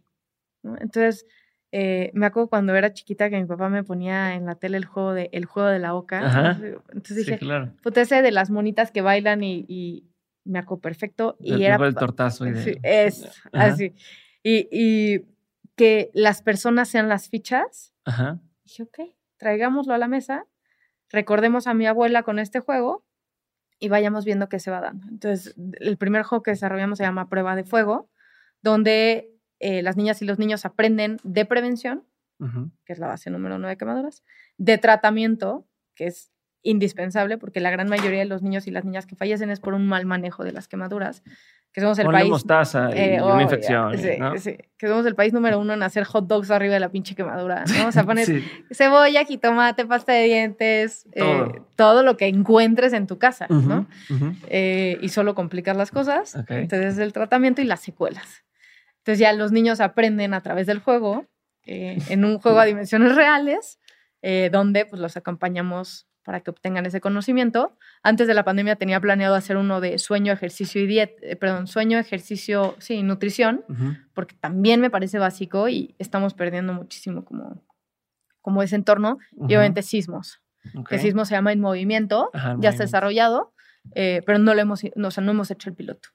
Entonces, la idea de estos juegos justo es irlos creciendo según las necesidades y que vayan entrando de forma... Eh, pues sí, natural a las escuelas y que cada generación lo siga practicando y a lo mejor en un futuro que los grandes les enseñen a los niños y así. o sea, que no te importa al final del día ustedes estar involucrados al 100%. Entonces, si el día de mañana se enteraron del juego y lo hacen cada quien en, su lugar mientras hagan lo correcto, Obvio. adelante, ¿no? Que le den. Sí, con los manuales creo que justo lo que buscamos, o sea, que eso es algo muy importante dentro de, de mi esencia es estoy súper en contra que dicen que en una fundación siempre es, o sea, quien la funda es la fundadora, ¿no? Ni más. O sea, es mm. la idea de que cualquier persona le ejecute siempre y cuando sea para el bien del otro, ¿no? O sea, si yo en mi fundación mañana no estoy, no tengo un pedo, pero que sea alguien apasionado que le dé ese seguimiento. ¿Eso es lo que me decías del ego? ¿De lo que tienen mal las fundaciones hoy? Sí, caray. A ver. Sí, o sea, sí creo que las fundaciones se o sea, tienen la raíz de la, de la persona que la crea que hay varias razones por las cuales la creen, o por lo menos esa es mi forma de pensar. A quienes les pasó algo, que es la gran mayoría, a quienes quieren salvar al mundo, que ahí viene el ego, y que son esas personas que no se van a quitar de ahí. Y es como hay un momento donde, la, como cualquier empresa, tiene que evolucionar, quita esa persona y pone a otra, y ahí vas a ver cambios notables, ¿no? Pero justo es ese ego que dice, yo soy el que cambia el mundo y mejora el mundo. No, güey. O sea, son todos los que están en tu equipo que lo están haciendo posible, ¿no? Entonces, eso de, ser verticales en una fundación me parece un poco violento cuando se trata de ayudar al otro. Ok. ¿Cuál es el, si se puede decir, el modelo de negocio de, una fundación? En, tu caso, por ejemplo, o cómo hacer para que sea sostenible con el tiempo, ¿no? Ya respondiste cómo, cómo sobreviven de, de eso? ¿O, no se puede ahí por eso es todo lo demás que estás haciendo? A ver, eh, porque al final del día, para que tenga éxito, tiene que poder seguir existiendo. Entonces, ¿cómo es para que siga existiendo? Sí, está bien difícil esa respuesta porque justo ya respondiste, ha tenido como muchas transiciones. Nuestro pico de gloria, o así llamado, es justo la pandemia, donde dimos a conocer Comedor Ruante porque reaccionamos a tiempo. Eh, con un equipo de voluntarios que iban a ir a entregar tortas afuera de un hospital y les dije, please no entreguen tortas, güey, entreguen algo saludable. Y se unieron. Sí, Coca-Cola. Es como, ah, sí, no. Súmanse al equipo y armemos algo fregón. Y justo los contactos. Eh, pero la sustentabilidad de las fundaciones es bien complicada y con el gobierno ahorita mucho más. Dos, la, la falta de, de, credibilidad y de confianza que tienen está bien difícil. Y tres, no todo el mundo percibe la necesidad como uno la percibe, ¿no? O sea, yo puedo llegar y decir, güey, dame dinero para comer ahorrante y si no lo han vivido, les vale madres, sí. O sea, como que la gente va a ayudar a lo que ellos ya vivieron. Ah, cáncer de mama, ah, voy a ayudar a una fundación de cáncer de mama. Oye, hay mil otras, ¿no? O sea, como que no solamente te cierres a ayudar lo que tú ya conoces o lo que tú viviste. Entonces, siento que es una línea súper delgada y bien difícil. O sea, prueba de fuego, neta, nadie le invierte porque los que se queman, pues por lo general es una población un sector, sí, vulnerable. Entonces, pues neta, les vale madres a la gente, mm. ¿no? Entonces, como... Hasta que no llega la persona rica que se quemó su familia y entonces ahora sí dicen, ¿qué hacemos para cambiar esto? Sí, está súper difícil. Em, y la forma en la que ya respondiste trabaja ahorita es como que por eje. tengo un equipo en el eje de salud mental, tengo un, un equipo en el equipo de comedor rante. Un equipo en el equipo y un, eje en el eje. Sí, esa, esa, sí. Eh, es que pintó y soy muy visual y aquí no pude pintar, entonces dije, puta, espérate, ¿qué dije? ¿Qué, qué, aquí? Sí, ¿qué dibujé Pero el punto es armar equipos eh, independientes, sí, claro. ¿no? Que sean sustentables y que ellos mismos entiendan que si ellos no buscan su lana, está cabrón. Ya. Porque yo no trabajo ni para ellos, ni, o sea, ni con ellos, pero sí en equipo para que esto funcione. Que es muy distinto, ¿no? O sea, eso. Ok, perfecto. Cada quien, a ver cómo, los, cómo le hacemos, ¿no? Entonces, y de ahí, haces todo lo demás, ¿a qué hora lo haces? ¿No? Este, entonces, paso antes de que me platiques de los otros dos, ¿por qué dejaste de hacer eh, estas crisis humanitarias? O sea, de ir como llamado a emergencia, crisis, crisis humanitarias. ¿Hubo un momento en particular que te haya hecho decir, ¿sabes qué? ¿Pausa? Sí no solo un momento en la última eh, emergencia que me mandaron, ahora sí, en, Indonesia, donde no nos esperaban, donde hay un tema religioso importante, donde nos mandaron sin saber a qué íbamos y que yo esté en riesgo por una emergencia humanitaria, no tengo un tema, porque para eso estudié eso. Pero estar en un conflicto de riesgo por la religión. O sea, es que la, organización en la que ustedes van es una organización judía. Sí y allá. Pues ahí están musulmanes, claro. O sea, entonces hay organizaciones que justo nos buscan para encerrarnos o para... O sea, entonces era como de, uy, ¿qué chingado estamos haciendo aquí? Me queda claro que nuestra vocación por ayudar está, ¿no? Pero ¿hasta dónde están nuestros límites de, pues, prevenirlo? Vuelvo a la prevención. O sea, no me mandes si no sabes que a lo mejor al rato me van a estar buscando, ¿no? Ok. Entonces, eso fue el... Ustedes llegaron ahí y ¿qué pasó? Pues después de un trayecto de de dos días, tres días en vuelo, eh, más 24 horas en coche, que me fui en la cajuela de un coche. Fue así como, güey, ya no estoy. ¿Por qué en la cajuela de un coche? Porque no cabíamos. Ah, ok. Literal. Esa es la razón. No hay más razones. Digamos, dos personas en una cajuela hechas bolitas por casi 12 horas.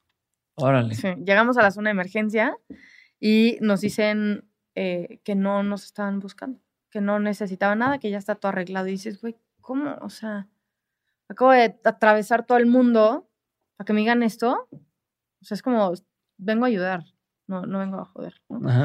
Entonces, es, y a los dos días pues, nos regresamos, entonces fue como, fue un gasto emocionalmente innecesario. Ok. Pero el tema de eh, peligro. Sí, ahí hubo un malentendido, nunca supe de dónde salió, íbamos con otro chavo y ese chavo nos dijo, ya saben que somos de la comunidad judía, nos vienen a matar y yo, ¿qué? ¿Cómo? O sea, ¿qué está pasando? Tenemos que tomar el siguiente vuelo y yo, ok. Espérame, o sea, ¿cómo? Quítense las camisas. Y yo cero entendía las decisiones ni los procesos que no existían en una situación así, 100% prevenible. Fue un momento donde dije, no, no necesito esto. chingados, ¿no?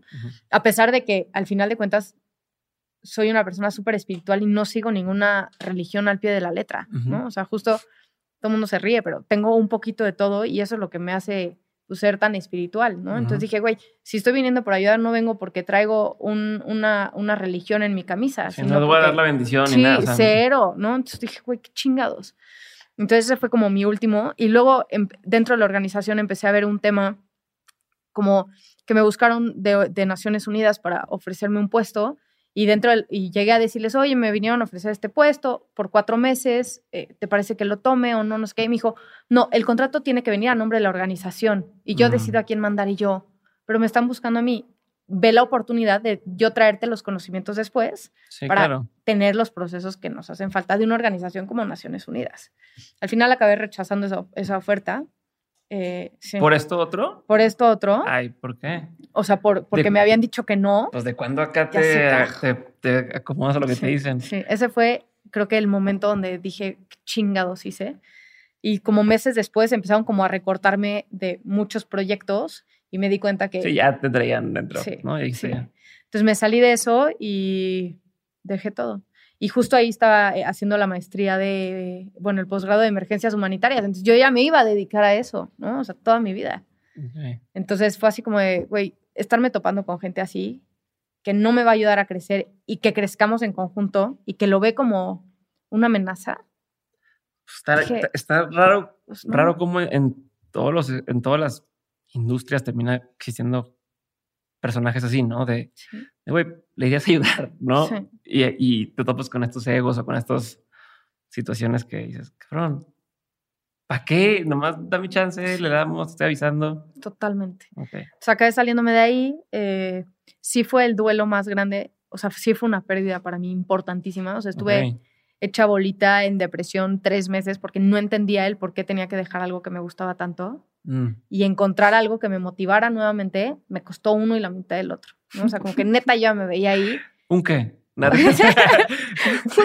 un ovario, un, no, neta, ya, no sé ni qué chingados. Pero neta, o sea, nunca me había sentido tan triste y vulnerable como ese momento que me costó mucho trabajo empezar a entender que fue, bueno, no fue la única cosa. O sea, hubo mil cosas que dejé pasar por mi pasión mm. que no me hicieron darme cuenta de, de todo lo que estaba ahí, ¿no? Okay. O sea, ahorita que salí dije, ¿qué es esta maravilla del mundo? Explotemos todo, veamos cuáles son las necesidades y vamos con todo. Ok. ¿No? Entonces fue más un tema organizacional, por así decirlo, que, que del riesgo que estás eh, tomando en ir a estos lugares. Sí, creo que sí.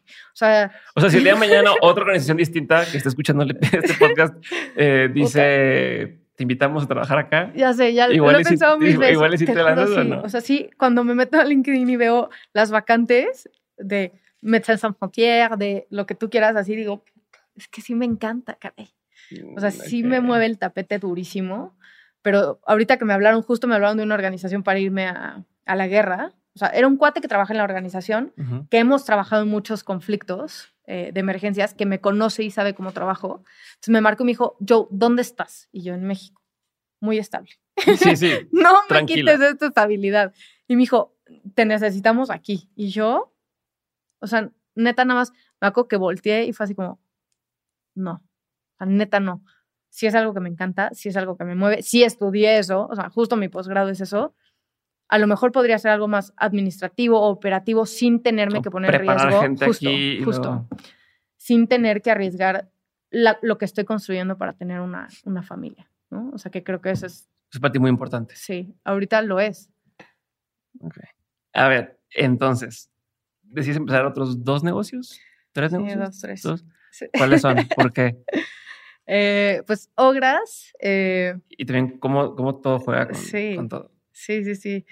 Ogras es una maravilla. Eh, es una maravilla creada por mi hermano.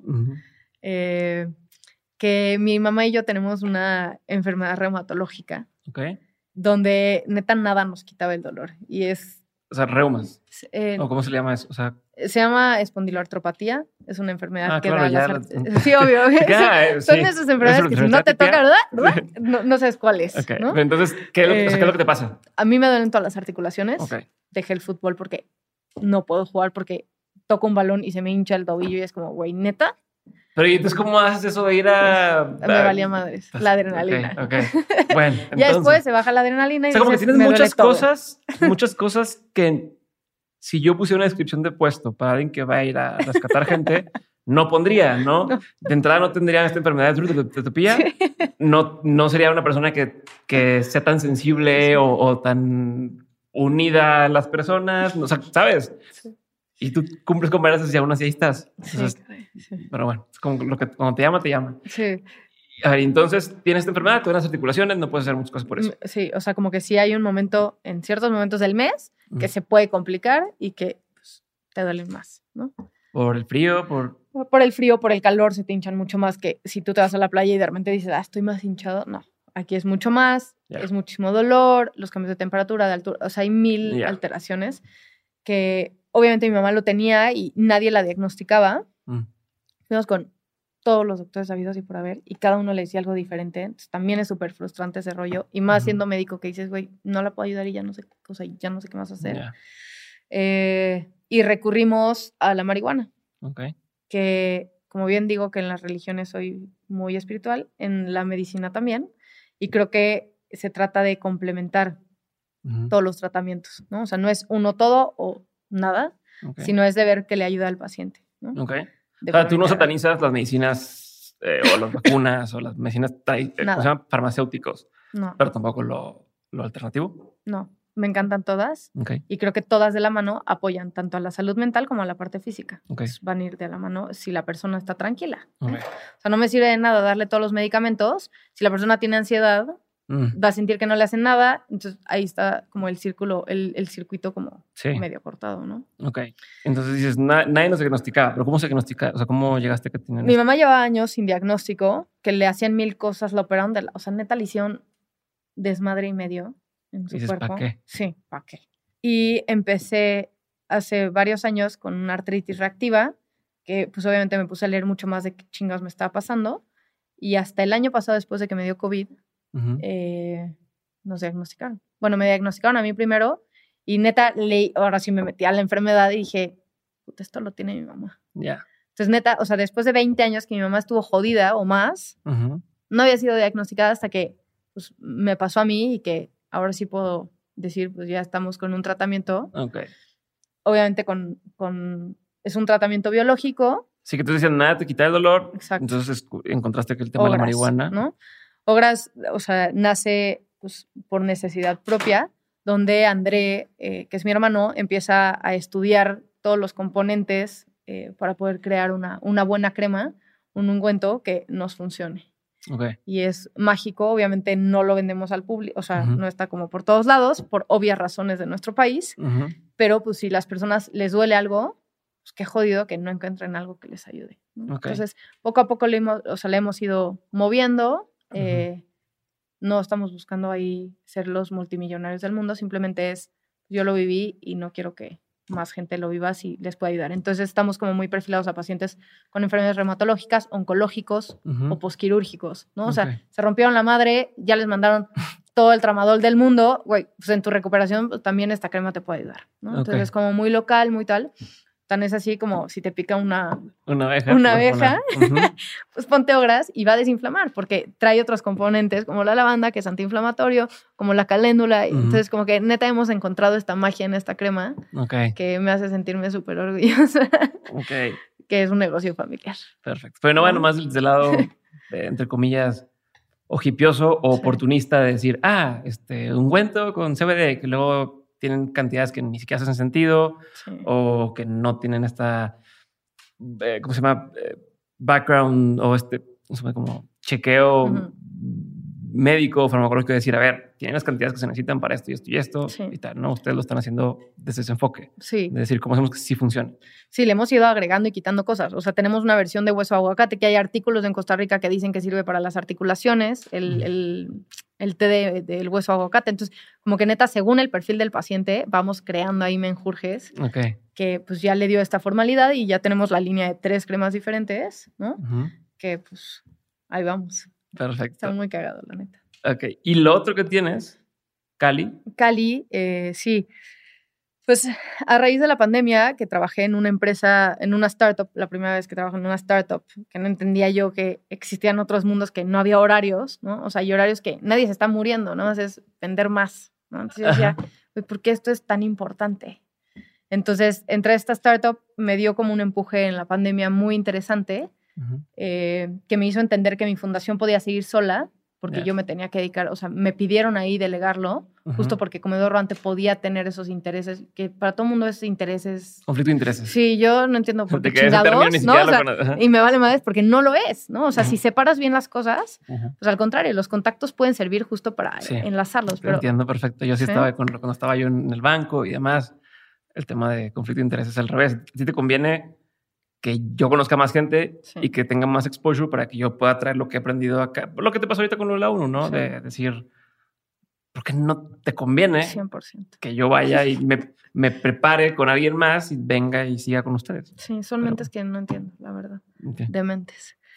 Pero sí, entonces, pues a raíz de esto estuve un par de años en, en esta empresa que me había pedido, bueno, en esta startup que me había pedido eh, trabajar con mi fundación, entonces como que justo sentí que por primera vez encajaba todo mi estilo de vida, que me habían dicho que no tenía prohibido nada, que podía hacer lo que yo quisiera, pero poco a poco empecé a verme como más limitada y dije, eh, no está tan cool. Mi hermano no tenía chama en ese momento, entonces lo jalé conmigo eh, y empezamos a conocer la central de abastos como nuestra segunda casa. nos dimos cuenta de las áreas de oportunidad y de lo mal que comemos comprando en los supermercados de hoy en día, ¿no? O sea, cualquier, el súper de la esquina, los conocidos y demás, puta, venden una calidad nefasta, ¿no? Entonces, ¿cómo dices? O sea, a ver, no todos ni todas las verduras, pero tampoco nos dedicamos a estarlas escogiendo. Pero comparado con la central de abastos, que va llegando ahí la fruta y la verdura, dices, nada, o los pescados, nada que ver. Entonces le dije a, a, mi hermano que justo cuando entra conmigo a los pocos meses me dice, no puede haber dos apellidos iguales de la misma empresa. Conflicto. ¿Cómo? Sí, o sea, como estábamos los dos, no podíamos seguir porque los inversionistas no permitían eso. ¿En, en la empresa tuya? no, no, no, en la empresa donde trabajé. Ah, ok. O sea, tú jalaste a, tu hermano a esa empresa. Claro, claro. Por unos pocos meses, cuando me dijeron eso, entonces otra vez se quedó sin trabajo. Entonces fue así de, para esto, antes de la... ¿Pero qué tiene que ver con esa otra empresa el que estoy haciendo el mercado? Que comprábamos frutas y verduras. Para la empresa. Claro. Okay. Eso era lo que hacíamos. Comprar frutas y verduras para, para vender, ¿no? Ok.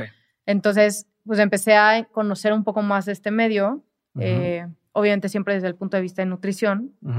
Eh, y mi hermano, justo antes de entrar conmigo a esta empresa, a esta startup, lo que él hacía era vender snacks, ¿no? O sea, como que dijo, güey, estás en tu casa todo el tiempo, compra piñitas enchiladas, manguitos enchilados y va a jalar. ¿Pero por cuánto tiempo va a jalar esto? ¿no? O sea, la neta, yo soy lo más de, de botanitas, pero pues no es algo que compro todos los días. No, el helado que compras está asqueroso. Gluten free. Y de menta, ¿de qué era? De, sí, era como comerte un chicle. O sea, es, es, helado de chicle. O sea, de Trident, así. Sí, amo el helado de menta con chispas O sea, no es postre eso, es para lavarte los dientes después de que comiste. Sí. Ah, bueno, cabe recalcar que me dicen abuela por comer helado de menta con chispas de chocolate, que es mi helado favorito y se me hace top. Pero aparte ni siquiera, pero ni siquiera era de leche, o sea, es de agua el que tú, el que tú comprabas. Sí, pues es que en Monterrey hay muchas cosas gluten free que me hacen muy feliz que aquí no llegan. Entonces dije, puta, área de oportunidad, entonces siempre compro todo lo que hay y pues eso no lo puedo volar. Entonces... Es más, a mis hijos les encanta el helado y esos que lo probaron, así de, gracias, pero no gracias. Vengo con la comida nutritiva. Sí. Este, sí.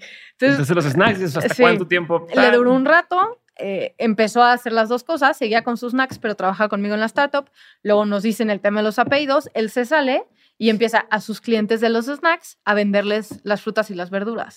Pues ya se dominaba la central de abastos. Entonces, pues es un área para que él pudiera crecer eh, increíble, ¿no? Entonces, pues me acabé saliendo de, de, la, de la startup, eh, entré a trabajar donde estoy ahorita, pero pues me metí un poco más a echarle la mano a, a mi hermano. Okay. Entonces, pues ahí va el business eh, creciendo. Obviamente es un segmento muy específico, ¿no? Eh, ¿Qué es lo que hacen? Para que, Vendemos frutas, verduras y, proteínas a domicilio y snacks, obviamente. que neta, qué pedo los snacks gourmet. Son una, los había traído. pero de que la, la, almendra con matcha, ¿no? O sea que que justo la población está buscando ese tipo de cosas como saludables, ricas, pero que eh, líneas delgadas.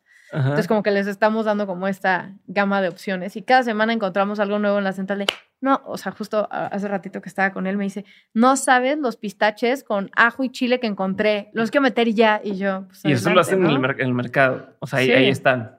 Escogemos los mejores productos de miles de puestos, ¿no? O sea, no todos pero, con uno Pero no tienen que ustedes hacer, ya, ya desde ahí lo están haciendo la combinación, las combinaciones. ¿De qué?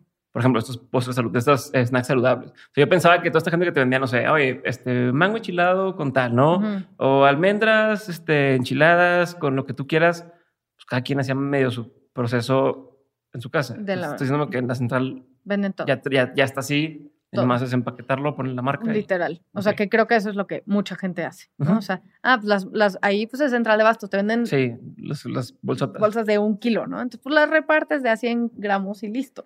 Okay. Entonces, como que estamos como en este proceso de elaboración. Sí tenemos ya ahorita tres productos nuestros, eh, que son nuestros jalapeños y así, que sí son homemade. Okay. Eh, y vamos a empezar a sacar unos nuevos. Obviamente lento y seguro, para, em, o sea, ver, ni siquiera hemos dado a conocer nuestra marca, ¿no? O sea, ni nos interesa ser la empresa más grande de frutas y verduras a domicilio y proteínas, simplemente nos gusta, al igual que Ogras, al igual que, que JJ, que las personas que nos conozcan saben que les vamos a llevar la mejor calidad.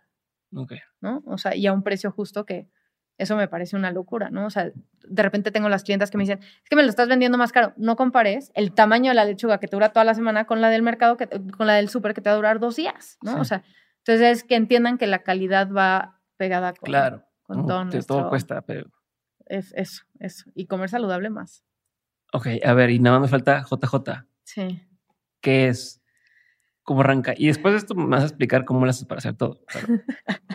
bueno, JJ eh, es una empresa que nace, eh, fui docente en algún momento, me encanta la docencia, eh, me invitaron a ser docente y de repente se cayó una niña y me dicen, güey, no vino la enfermera.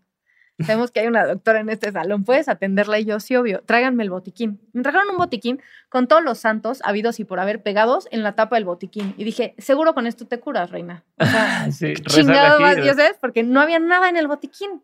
Entonces pedí una junta con la administradora y le dije, esto es una burla. O sea, ¿cómo vas a atender? Era como un esguince de dedo, ¿no? se había caído la chingada. solo necesitaba una una batelenguas y cinta, ¿no? O sea, no te estoy pidiendo la quinta maravilla. Pues no había. Entonces yo así, no puede ser esto en una escuela que no exista, ¿no? O que lo tengan tan descuidado, deja tú que no exista, que lo tengan tan descuidado. Sí. Entonces. Sí, porque también hay quien tiene botiquín, pero ya se vencieron las cosas. Millones. O no lo saben usar. Entonces, eh, lo que hicimos, bueno, me llaman a administración y me dice la, la administradora, oye, Joe, ¿tú conoces una enfermera? Y yo no conozco enfermedades, pero tengo una empresa de servicio médico. Ah, ¿de verdad? Y yo sí, los meto en escuelas. Te juro, paisana, paisana no, no de Monterrey, sino paisana de judía, que dije, ah, pues le estoy vendiendo una idea que es una idea. ¿no? O sea, no tenías esto. Nada. O sea, lo que le contestaste era mentira. Pues sí, era una idea, ¿no? A ver, vamos a regresar un poco. Sí mandaba para médicos a eventos. Ajá. Siempre. Pero no eran de tu empresa. Eran de Joan. O sea, me buscan a mí, oye, Joe, ¿te puedes venir a esta, esta boda?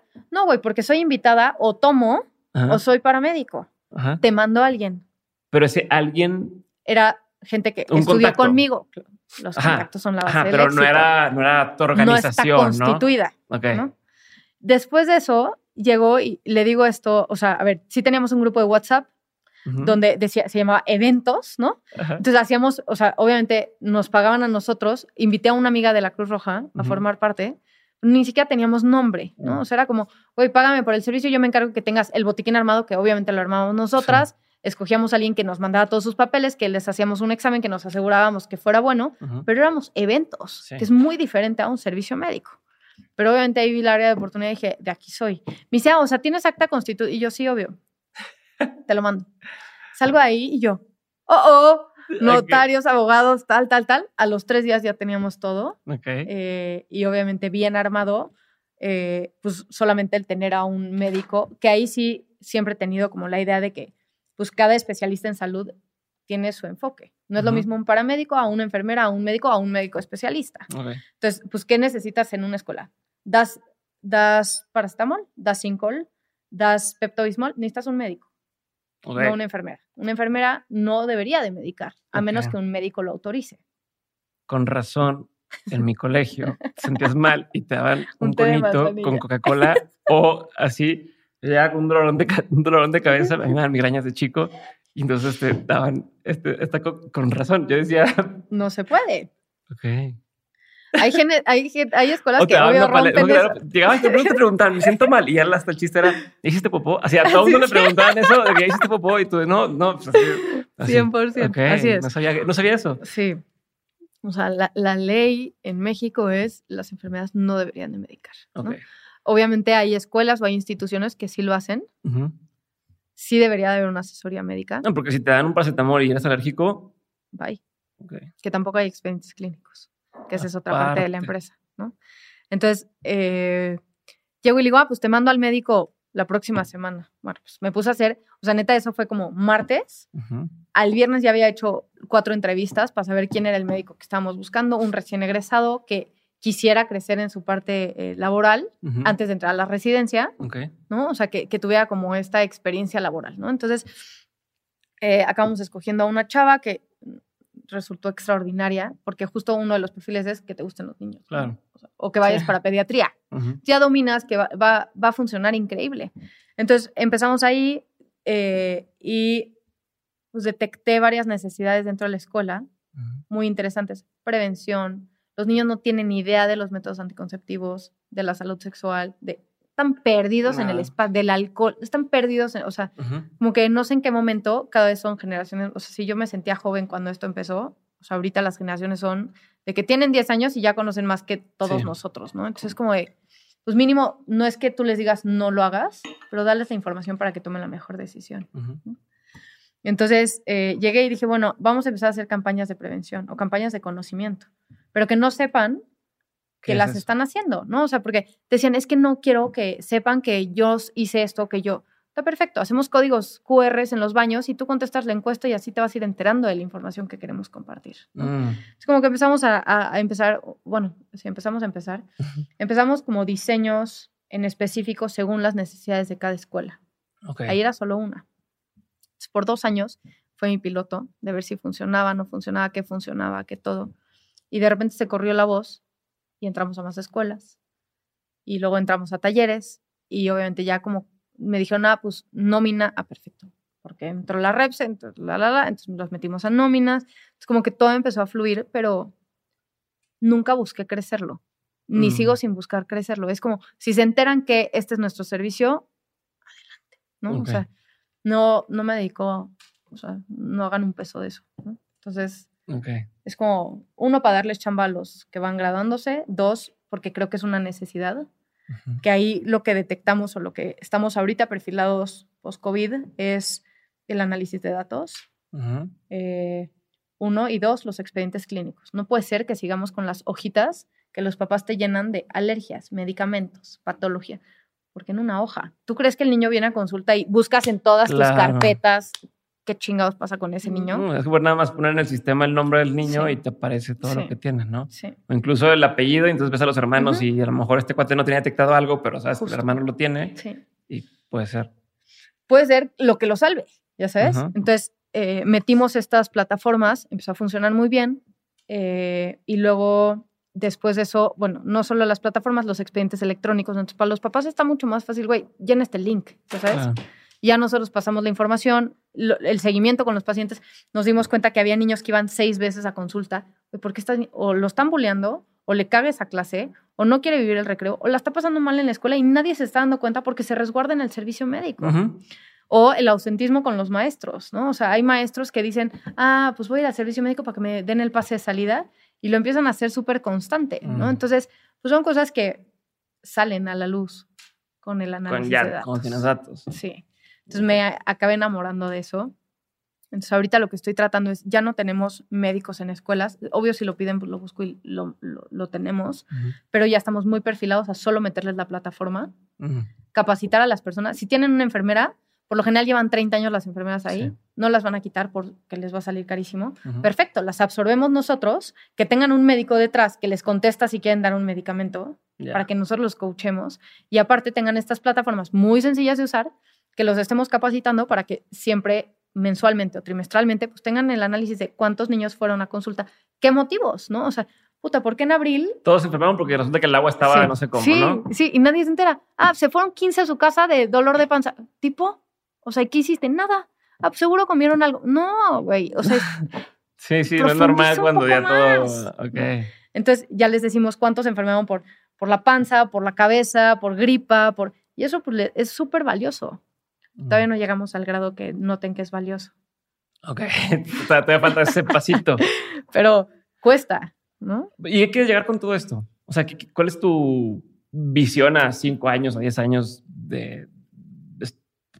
Estás como con muchas líneas de trabajo, con muchas cosas que están arrancando y digo, están arrancando aunque lleven tres años o lleven cinco años. ¿A, dónde lo quieres llevar? ¿O, cómo, cómo, qué tienen que ver unas con otras? Sea, al final todas son salud, ¿no? O sea, como, como lo traten de ver, es salud. Y dos, eh, bueno, ni siquiera dos, hay miles de cosas, ¿no? Pero a donde lleguen. O sea, tú tienes una visión, una, una cosa de esas que yo quiero. Obviamente me encantaría y mis sueños guajiros son que estemos en todas las escuelas privadas de México y que las mismas privadas eh, absorban a las públicas con el sistema de datos, ¿no? O sea, es muy fácil, es muy barato y 100% pueden penetrar, ¿no? O sea, no necesitan hacer más, solo es que entiendan el valor de los datos y que entiendan el valor del servicio médico, ¿no? Eh, y con el resto de los proyectos, pues que sigamos abarcando cada vez más para... Pues, la idea es siempre llegar a más personas. ¿Tú le apuestas a que en cinco años vas a volver o no vas a volver al tema de emergencias? Híjole, Sí, porque el niño se cagó en su pañal. es otro tipo de emergencias. sí, espero que ese sea el tipo de emergencias al que esté enfocada. Y si regreso al tema de las emergencias, que sea en otro momento donde esa estabilidad emocional y en mi familia lo permita para tener el control de ir y regresar sin ponerme tanto en riesgo. Porque el riesgo estamos todo el tiempo, ¿no? O sea, ahorita puede haber un sismo y ya no las pelamos igual. Sí. Pero es entender que puedo ir a la emergencia, sí. ir a la emergencia y ayudar de una forma distinta. Espero que no me muera por meterme, me acabe metiendo. Eh, ahorita estoy por regresar a las ambulancias otra vez, ¿no? O sea, justo lo dejé unos meses por el tema de salud, pero es como ir encontrando y ya que tienes ese equilibrio, pues vuelves y saber hasta dónde y cuándo y a tiempo antes de un burnout como los que viví muchas veces, decir, ok, fui, regreso, calma y otra vez. ¿no? Pero creo que ya está tan arrancado todo, estoy muy contenta en la empresa en donde estoy, que ya está como tan estable todo que si me voy una semana y neta no tiene señal nunca. No es como que pueda funcionar todas las cosas que estoy haciendo de forma simultánea, por lo menos ahorita y de aquí, o sea, si ya respondiste, se tardó tanto tiempo en jalar y JJ igual, no creo que sea un momento en cinco años donde diga, ya me puedo ir y, mm, en una semana que regrese va a jalar, ¿no? Ok. Eso de las ambulancias te lo, revivió eh, la muerte de este fotógrafo. Me tiene ¿Te acuerdas? Que me contaste, de, me habías contado de, este, este cuate, tal, al, mes yo creo falleció. ¿No te volvió a eso despertar un poquito? ¿O, qué fue el detonante para decir, vuelvo a entrar a las ambulancias? Sí, Enrique, eh, toda mi admiración, justo te decía, es, es increíble este ser porque muy humilde, muy humano. ¿Cómo se llama Enrique? Metinides. Enrique Metinides. Él creó las claves de la Cruz Roja. Mm. Eh, y aparte tomó unas grandes fotos que estaba donde tenía que estar en el momento que tenía que estar. Punto, ¿no? O sea, no es que lo planeé, cero. Entonces eso le daba esa magia y ese toque. Pues las ambulancias nunca las dejé. Sí hubo un, el único momento donde las dejé fue cuando mi mamá entró a mi cuarto cuando entró la pandemia. Me dijo, Joe, no vayas porque no conocemos al bicho y no quiero que te pase nada. Mm. Y justo ese día ya estaba yo uniformada para ir. O sea, me acuerdo, te lo pido, nunca te he pedido que no vayas, a pesar de que sabemos que hay accidentes en ambulancias, de todo tipo en México más. Eh, pero fue el único momento donde dije, ok, lo voy a poner en pausa. Lo puse en pausa creo que un año y cachito, que fue cuando pues, estaba más fuerte la pandemia y no entendíamos ni qué carajos pasaba. Regresé post pandemia una vez y justo el tema de las articulaciones, hay movimientos muy rudos que por la adrenalina no te das cuenta Mm. pero luego la padeces. Entonces, como que estoy justo tratando de estar mucho más estable, este equilibrio que, que llevo mencionando, que ya lo tenga pues, para regresar. Siempre he sido voluntaria, nunca aceptaría no ser voluntaria en las ambulancias, eh, pero pues sí, de repente una guardia cada cierto tiempo, pues sí me hace falta. O sea, ahorita sí escucho una sirena y sí, híjole, digo, ya. Ok, es escucho una sirena y digo, híjole, qué preocupación. Y tú dices, ¿dónde? ¿No? Para... ¿Dónde? Corro, sí. ¿Cómo es un día normal tuyo? Híjole, es complicado. ¿Tienes una rutina? No, nada. Todos los días son diferentes y eso es como lo que me gusta. ¿Eso te gusta? Sí. Ok, no te drena no tener una constante. No, creo que las constantes me matan. Ok. Sí. Eh, creo que lo único que tengo ahorita de rutina es intentar hacer ejercicio, que nunca lo hacía. Entonces, como que es la única que estoy tratando, neta, que sea mi constante y que tengo a Carlota, un ser de cuatro patas, que pues mi constante es la tengo que pasear.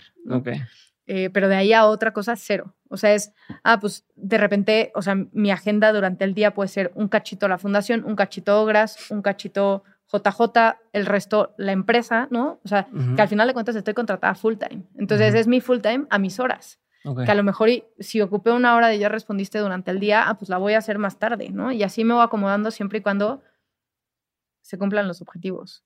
¿no? Entonces, pues sí, todos mis días son completamente distintos. Perfecto. Vamos a la parte de preguntas, preguntas concretas, ¿ok? La pregunta es concreta, la respuesta no tiene que ser. Contestas y avanzamos. Listo. ¿Cuál ha sido uno de los peores consejos que te han dado? Que deje todo para poder seguir solo con la carrera de medicina. ¿Cuál ha sido uno de los mejores consejos que te han dado? Que nunca deje de ser yo. ¿Qué es un consejo que antes tú dabas como bueno y que ya con experiencia ya no darías? Tal vez que vivan con su adrenalina, o sea, que hagan todo al momento, porque justo pierden esa estabilidad y no se dan cuenta cuándo. O sea, tú decías antes, vivan así. O sea, siempre voy a decir vive al día, pero creo que ese día tiene que estar mucho más controlado y medido. Porque antes era, no, y estate hoy aquí, y mañana aquí, y pasado aquí. O sea, hubo un día que hice 10 planes diferentes solo en la noche. Que dices, güey, ni siquiera disfruté ninguno. Entonces, más bien, o sea. ¿Cómo 10 planes diferentes? Sí, 10 fiestas. Ah, fuiste 10 fiestas. Sí, no, pues estás loca también. No. Justo, porque no quería cumplir con todos. Ya. Y vas un ratito y vas un ratito pensando en lo que sigue. Sí. Entonces, dejas de disfrutar. Entonces, sí sigo diciendo, vive la vida a tope, que justo ese es mi eslogan. Vive la vida a tope, pero disfruta cada momento. Entonces, ese sería como el consejo que daría diferente. Ok. ¿Qué opinión tienes que poca gente comparte contigo? Que puedes hacer muchas cosas a la vez y que no significa que haces menos. ¿Qué es algo que la gente no sabe de ti y que si supiera le sorprendería? Que me da miedo la sangre. ¿Sabes que sí? me desmayo con la sangre. No, estás jugando. Sí, no, eso es, en serio? Sí, te juro. Sí. Te estoy diciendo que no sé por qué haces en ese trabajo. Pero no, te juro, te juro. ¿Es en serio? Sí.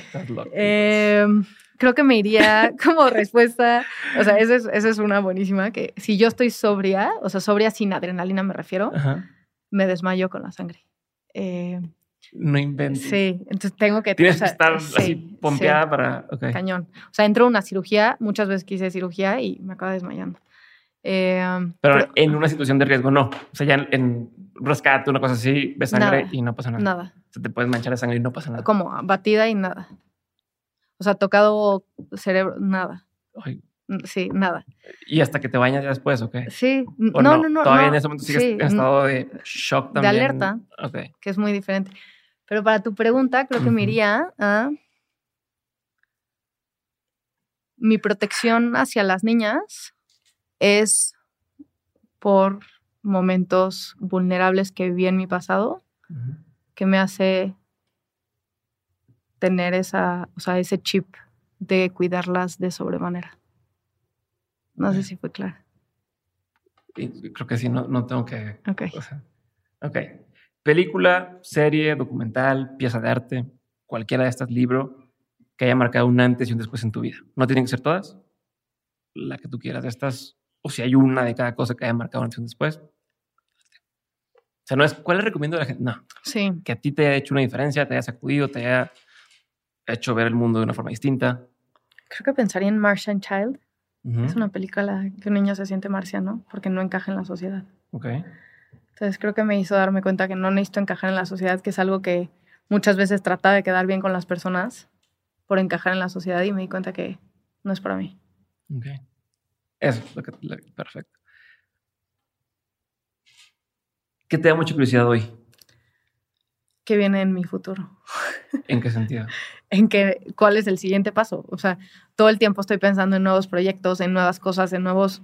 Ok, entonces, qué viene más adelante dentro de esta nueva estabilidad eh, que es estable e inestable a la vez. Entonces, ¿qué viene después dentro de la creación de la familia? ¿Qué viene después eh, en los proyectos que tenemos? ¿no? Eso creo que es una incertidumbre. ¿Qué te hace sentir más vulnerable? ¿El estar en una situación como las otras o en una relación? O sea, esto que dices de que estoy construyendo una familia. Eh, estar construyendo una. O sea, justo las relaciones interpersonales. Creo que el abrirme y ser totalmente yo, creo que dos, tres personas.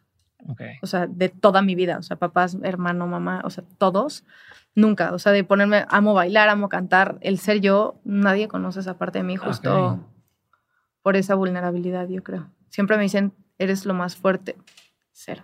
O sea, lloro por todo, o sea, soy muy vulnerable. Pero no te dejas ver así con mucha gente. Pues no creo que sea tan necesario. A lo mejor ahorita es cuando ya me estoy mostrando así eh, y me hace ser como mucho más yo, pero en otro momento para nada. ¿No te pasaba eso de, de a lo mejor ves a alguien bailando que le está valiendo madre, que la están viendo, o que está y decías, quisiera ser así? No, lo veas así como... Sí, era... ¿Y qué te, y qué te tenía? Pues creo que justo esta postura ante el mundo de ser esa doctora, esa persona como cuadrada, como los logros que tengo, las conferencias, todas esas como cosas, como que me limitaba a decir, güey, me vale madres, hoy estoy aquí y me vale madres, ¿no? Entonces, ese es como, de hecho, dejé de dar todas estas como espacios para ser yo. O sea, y para decir, ah, pues hoy estoy aquí y mañana me quiero ir de viaje o pasado me quiero ir a la... Me vale madres todo, porque creo que te lo dije al principio, no sé si estábamos ya en grabación o no, pero es como, pues neta, ¿qué es lo principal para mí ahorita? ¿O qué voy a priorizar? Porque cero así como si me pongo a hacer una lista de priorizaciones, pues es lo que ahorita yo quiero y saliendo aquí quiero ir a cenar, echar unas chelas, punto, ¿no? Y eso es lo que voy a acabar haciendo. Ok. Por más que mi deber sea... No, ni madres. Ok. ¿Y eso nunca te ha dado problemas? Sí, miles. Todos los días. con todo, con el trabajo, con la familia, con la novia, con todo, ¿no? O sea, es como, güey, ¿por qué te vale tanto? Llenas la agenda, te vale madre esto. Güey, ya, disfrutar. ok. ¿Cómo recargas pilas? Eh, con más cosas. ¿En qué sentido? Sí, o sea, siento que si tengo un momento tranquilo, mi mente empieza a volar y es mi forma de recargar pilas. O sea, de buscar qué más voy a hacer. O sea, ese, ese, ese pensar en qué más es lo que te hace darte para arriba. cuando te sientes que abrumada, cuando te hace un... Pienso en algo diferente. O sea, como tengo tantos, siento muchas veces, es un sentir simplemente. Las personas están solo en un trabajo. Y en este trabajo están todo el tiempo, todos los días de su vida. Entonces, ¿cómo descargan? En, o sea, ¿cómo se relajan? ¿Cómo? Pues yendo al parque a correr, haciendo algo diferente.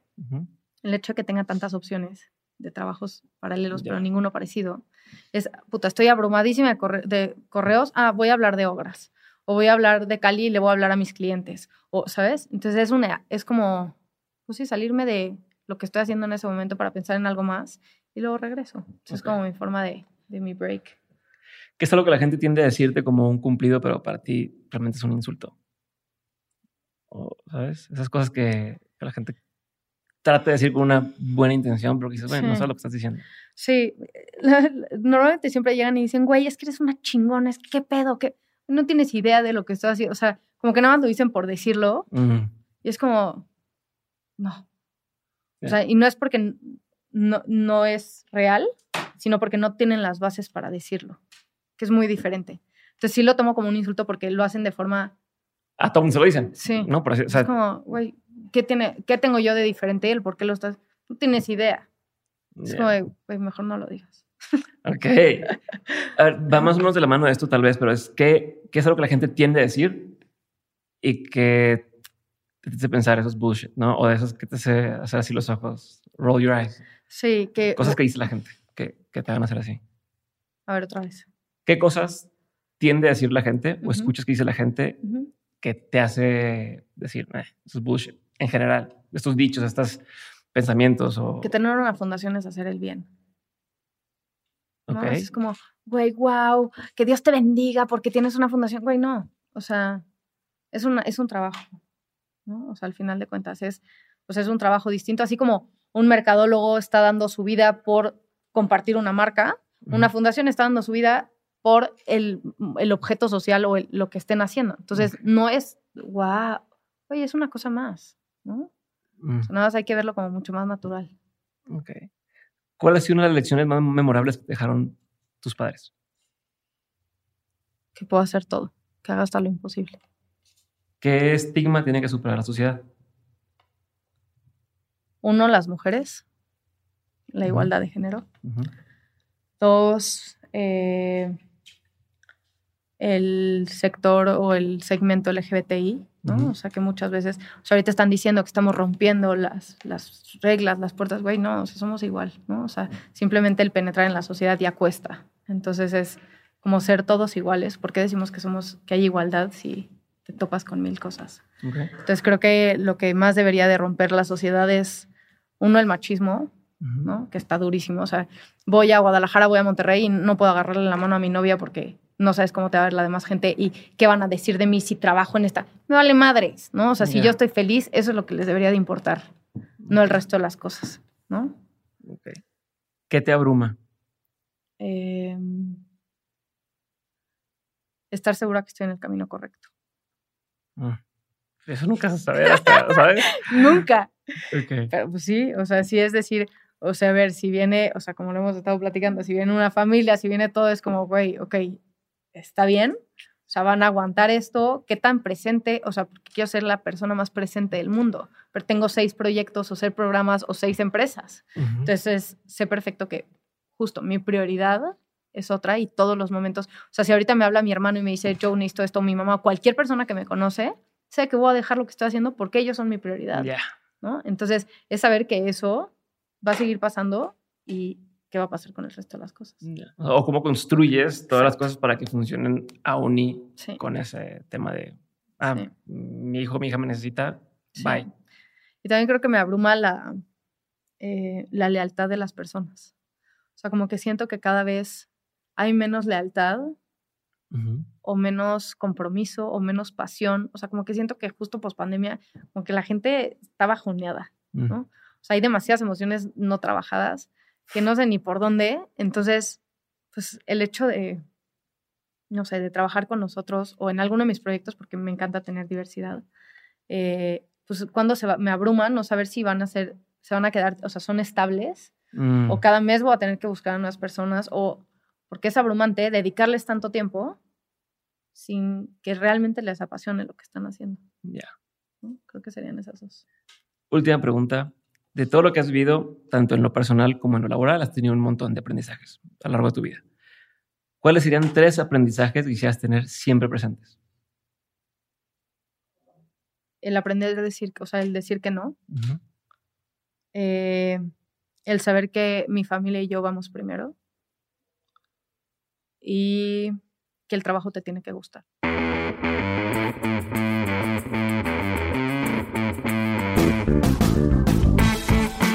Gracias por haber escuchado este episodio y por ser parte de este movimiento que estamos construyendo en Dementes.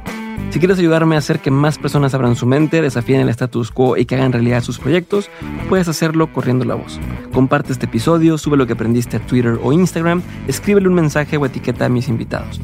Haz algún clip y súbelo a tus redes sociales, pero sobre todo, y lo más fácil que puedes hacer, es darle clic a seguir este episodio o dejar una reseña y regalarnos 5 estrellas en Spotify o Apple Podcast. Cualquiera de estas acciones hacen toda la diferencia. Por último, si quieres seguir aprendiendo, recuerda que todas las semanas envío el 7 de 7, el newsletter para los innovadores, aprendedores y emprendedores. En este mail que recibes te comparto los mejores recursos que voy encontrando de forma completamente gratuita. Entra a dementes.mx para suscribirte o da clic en el enlace que aparece en la descripción de este episodio. Espero verte muy pronto en el siguiente episodio. Si te quedaste con la duda de algo, en la página también puedes encontrar las notas de este episodio. Te mando un abrazo grande y nos vemos muy pronto. Bye.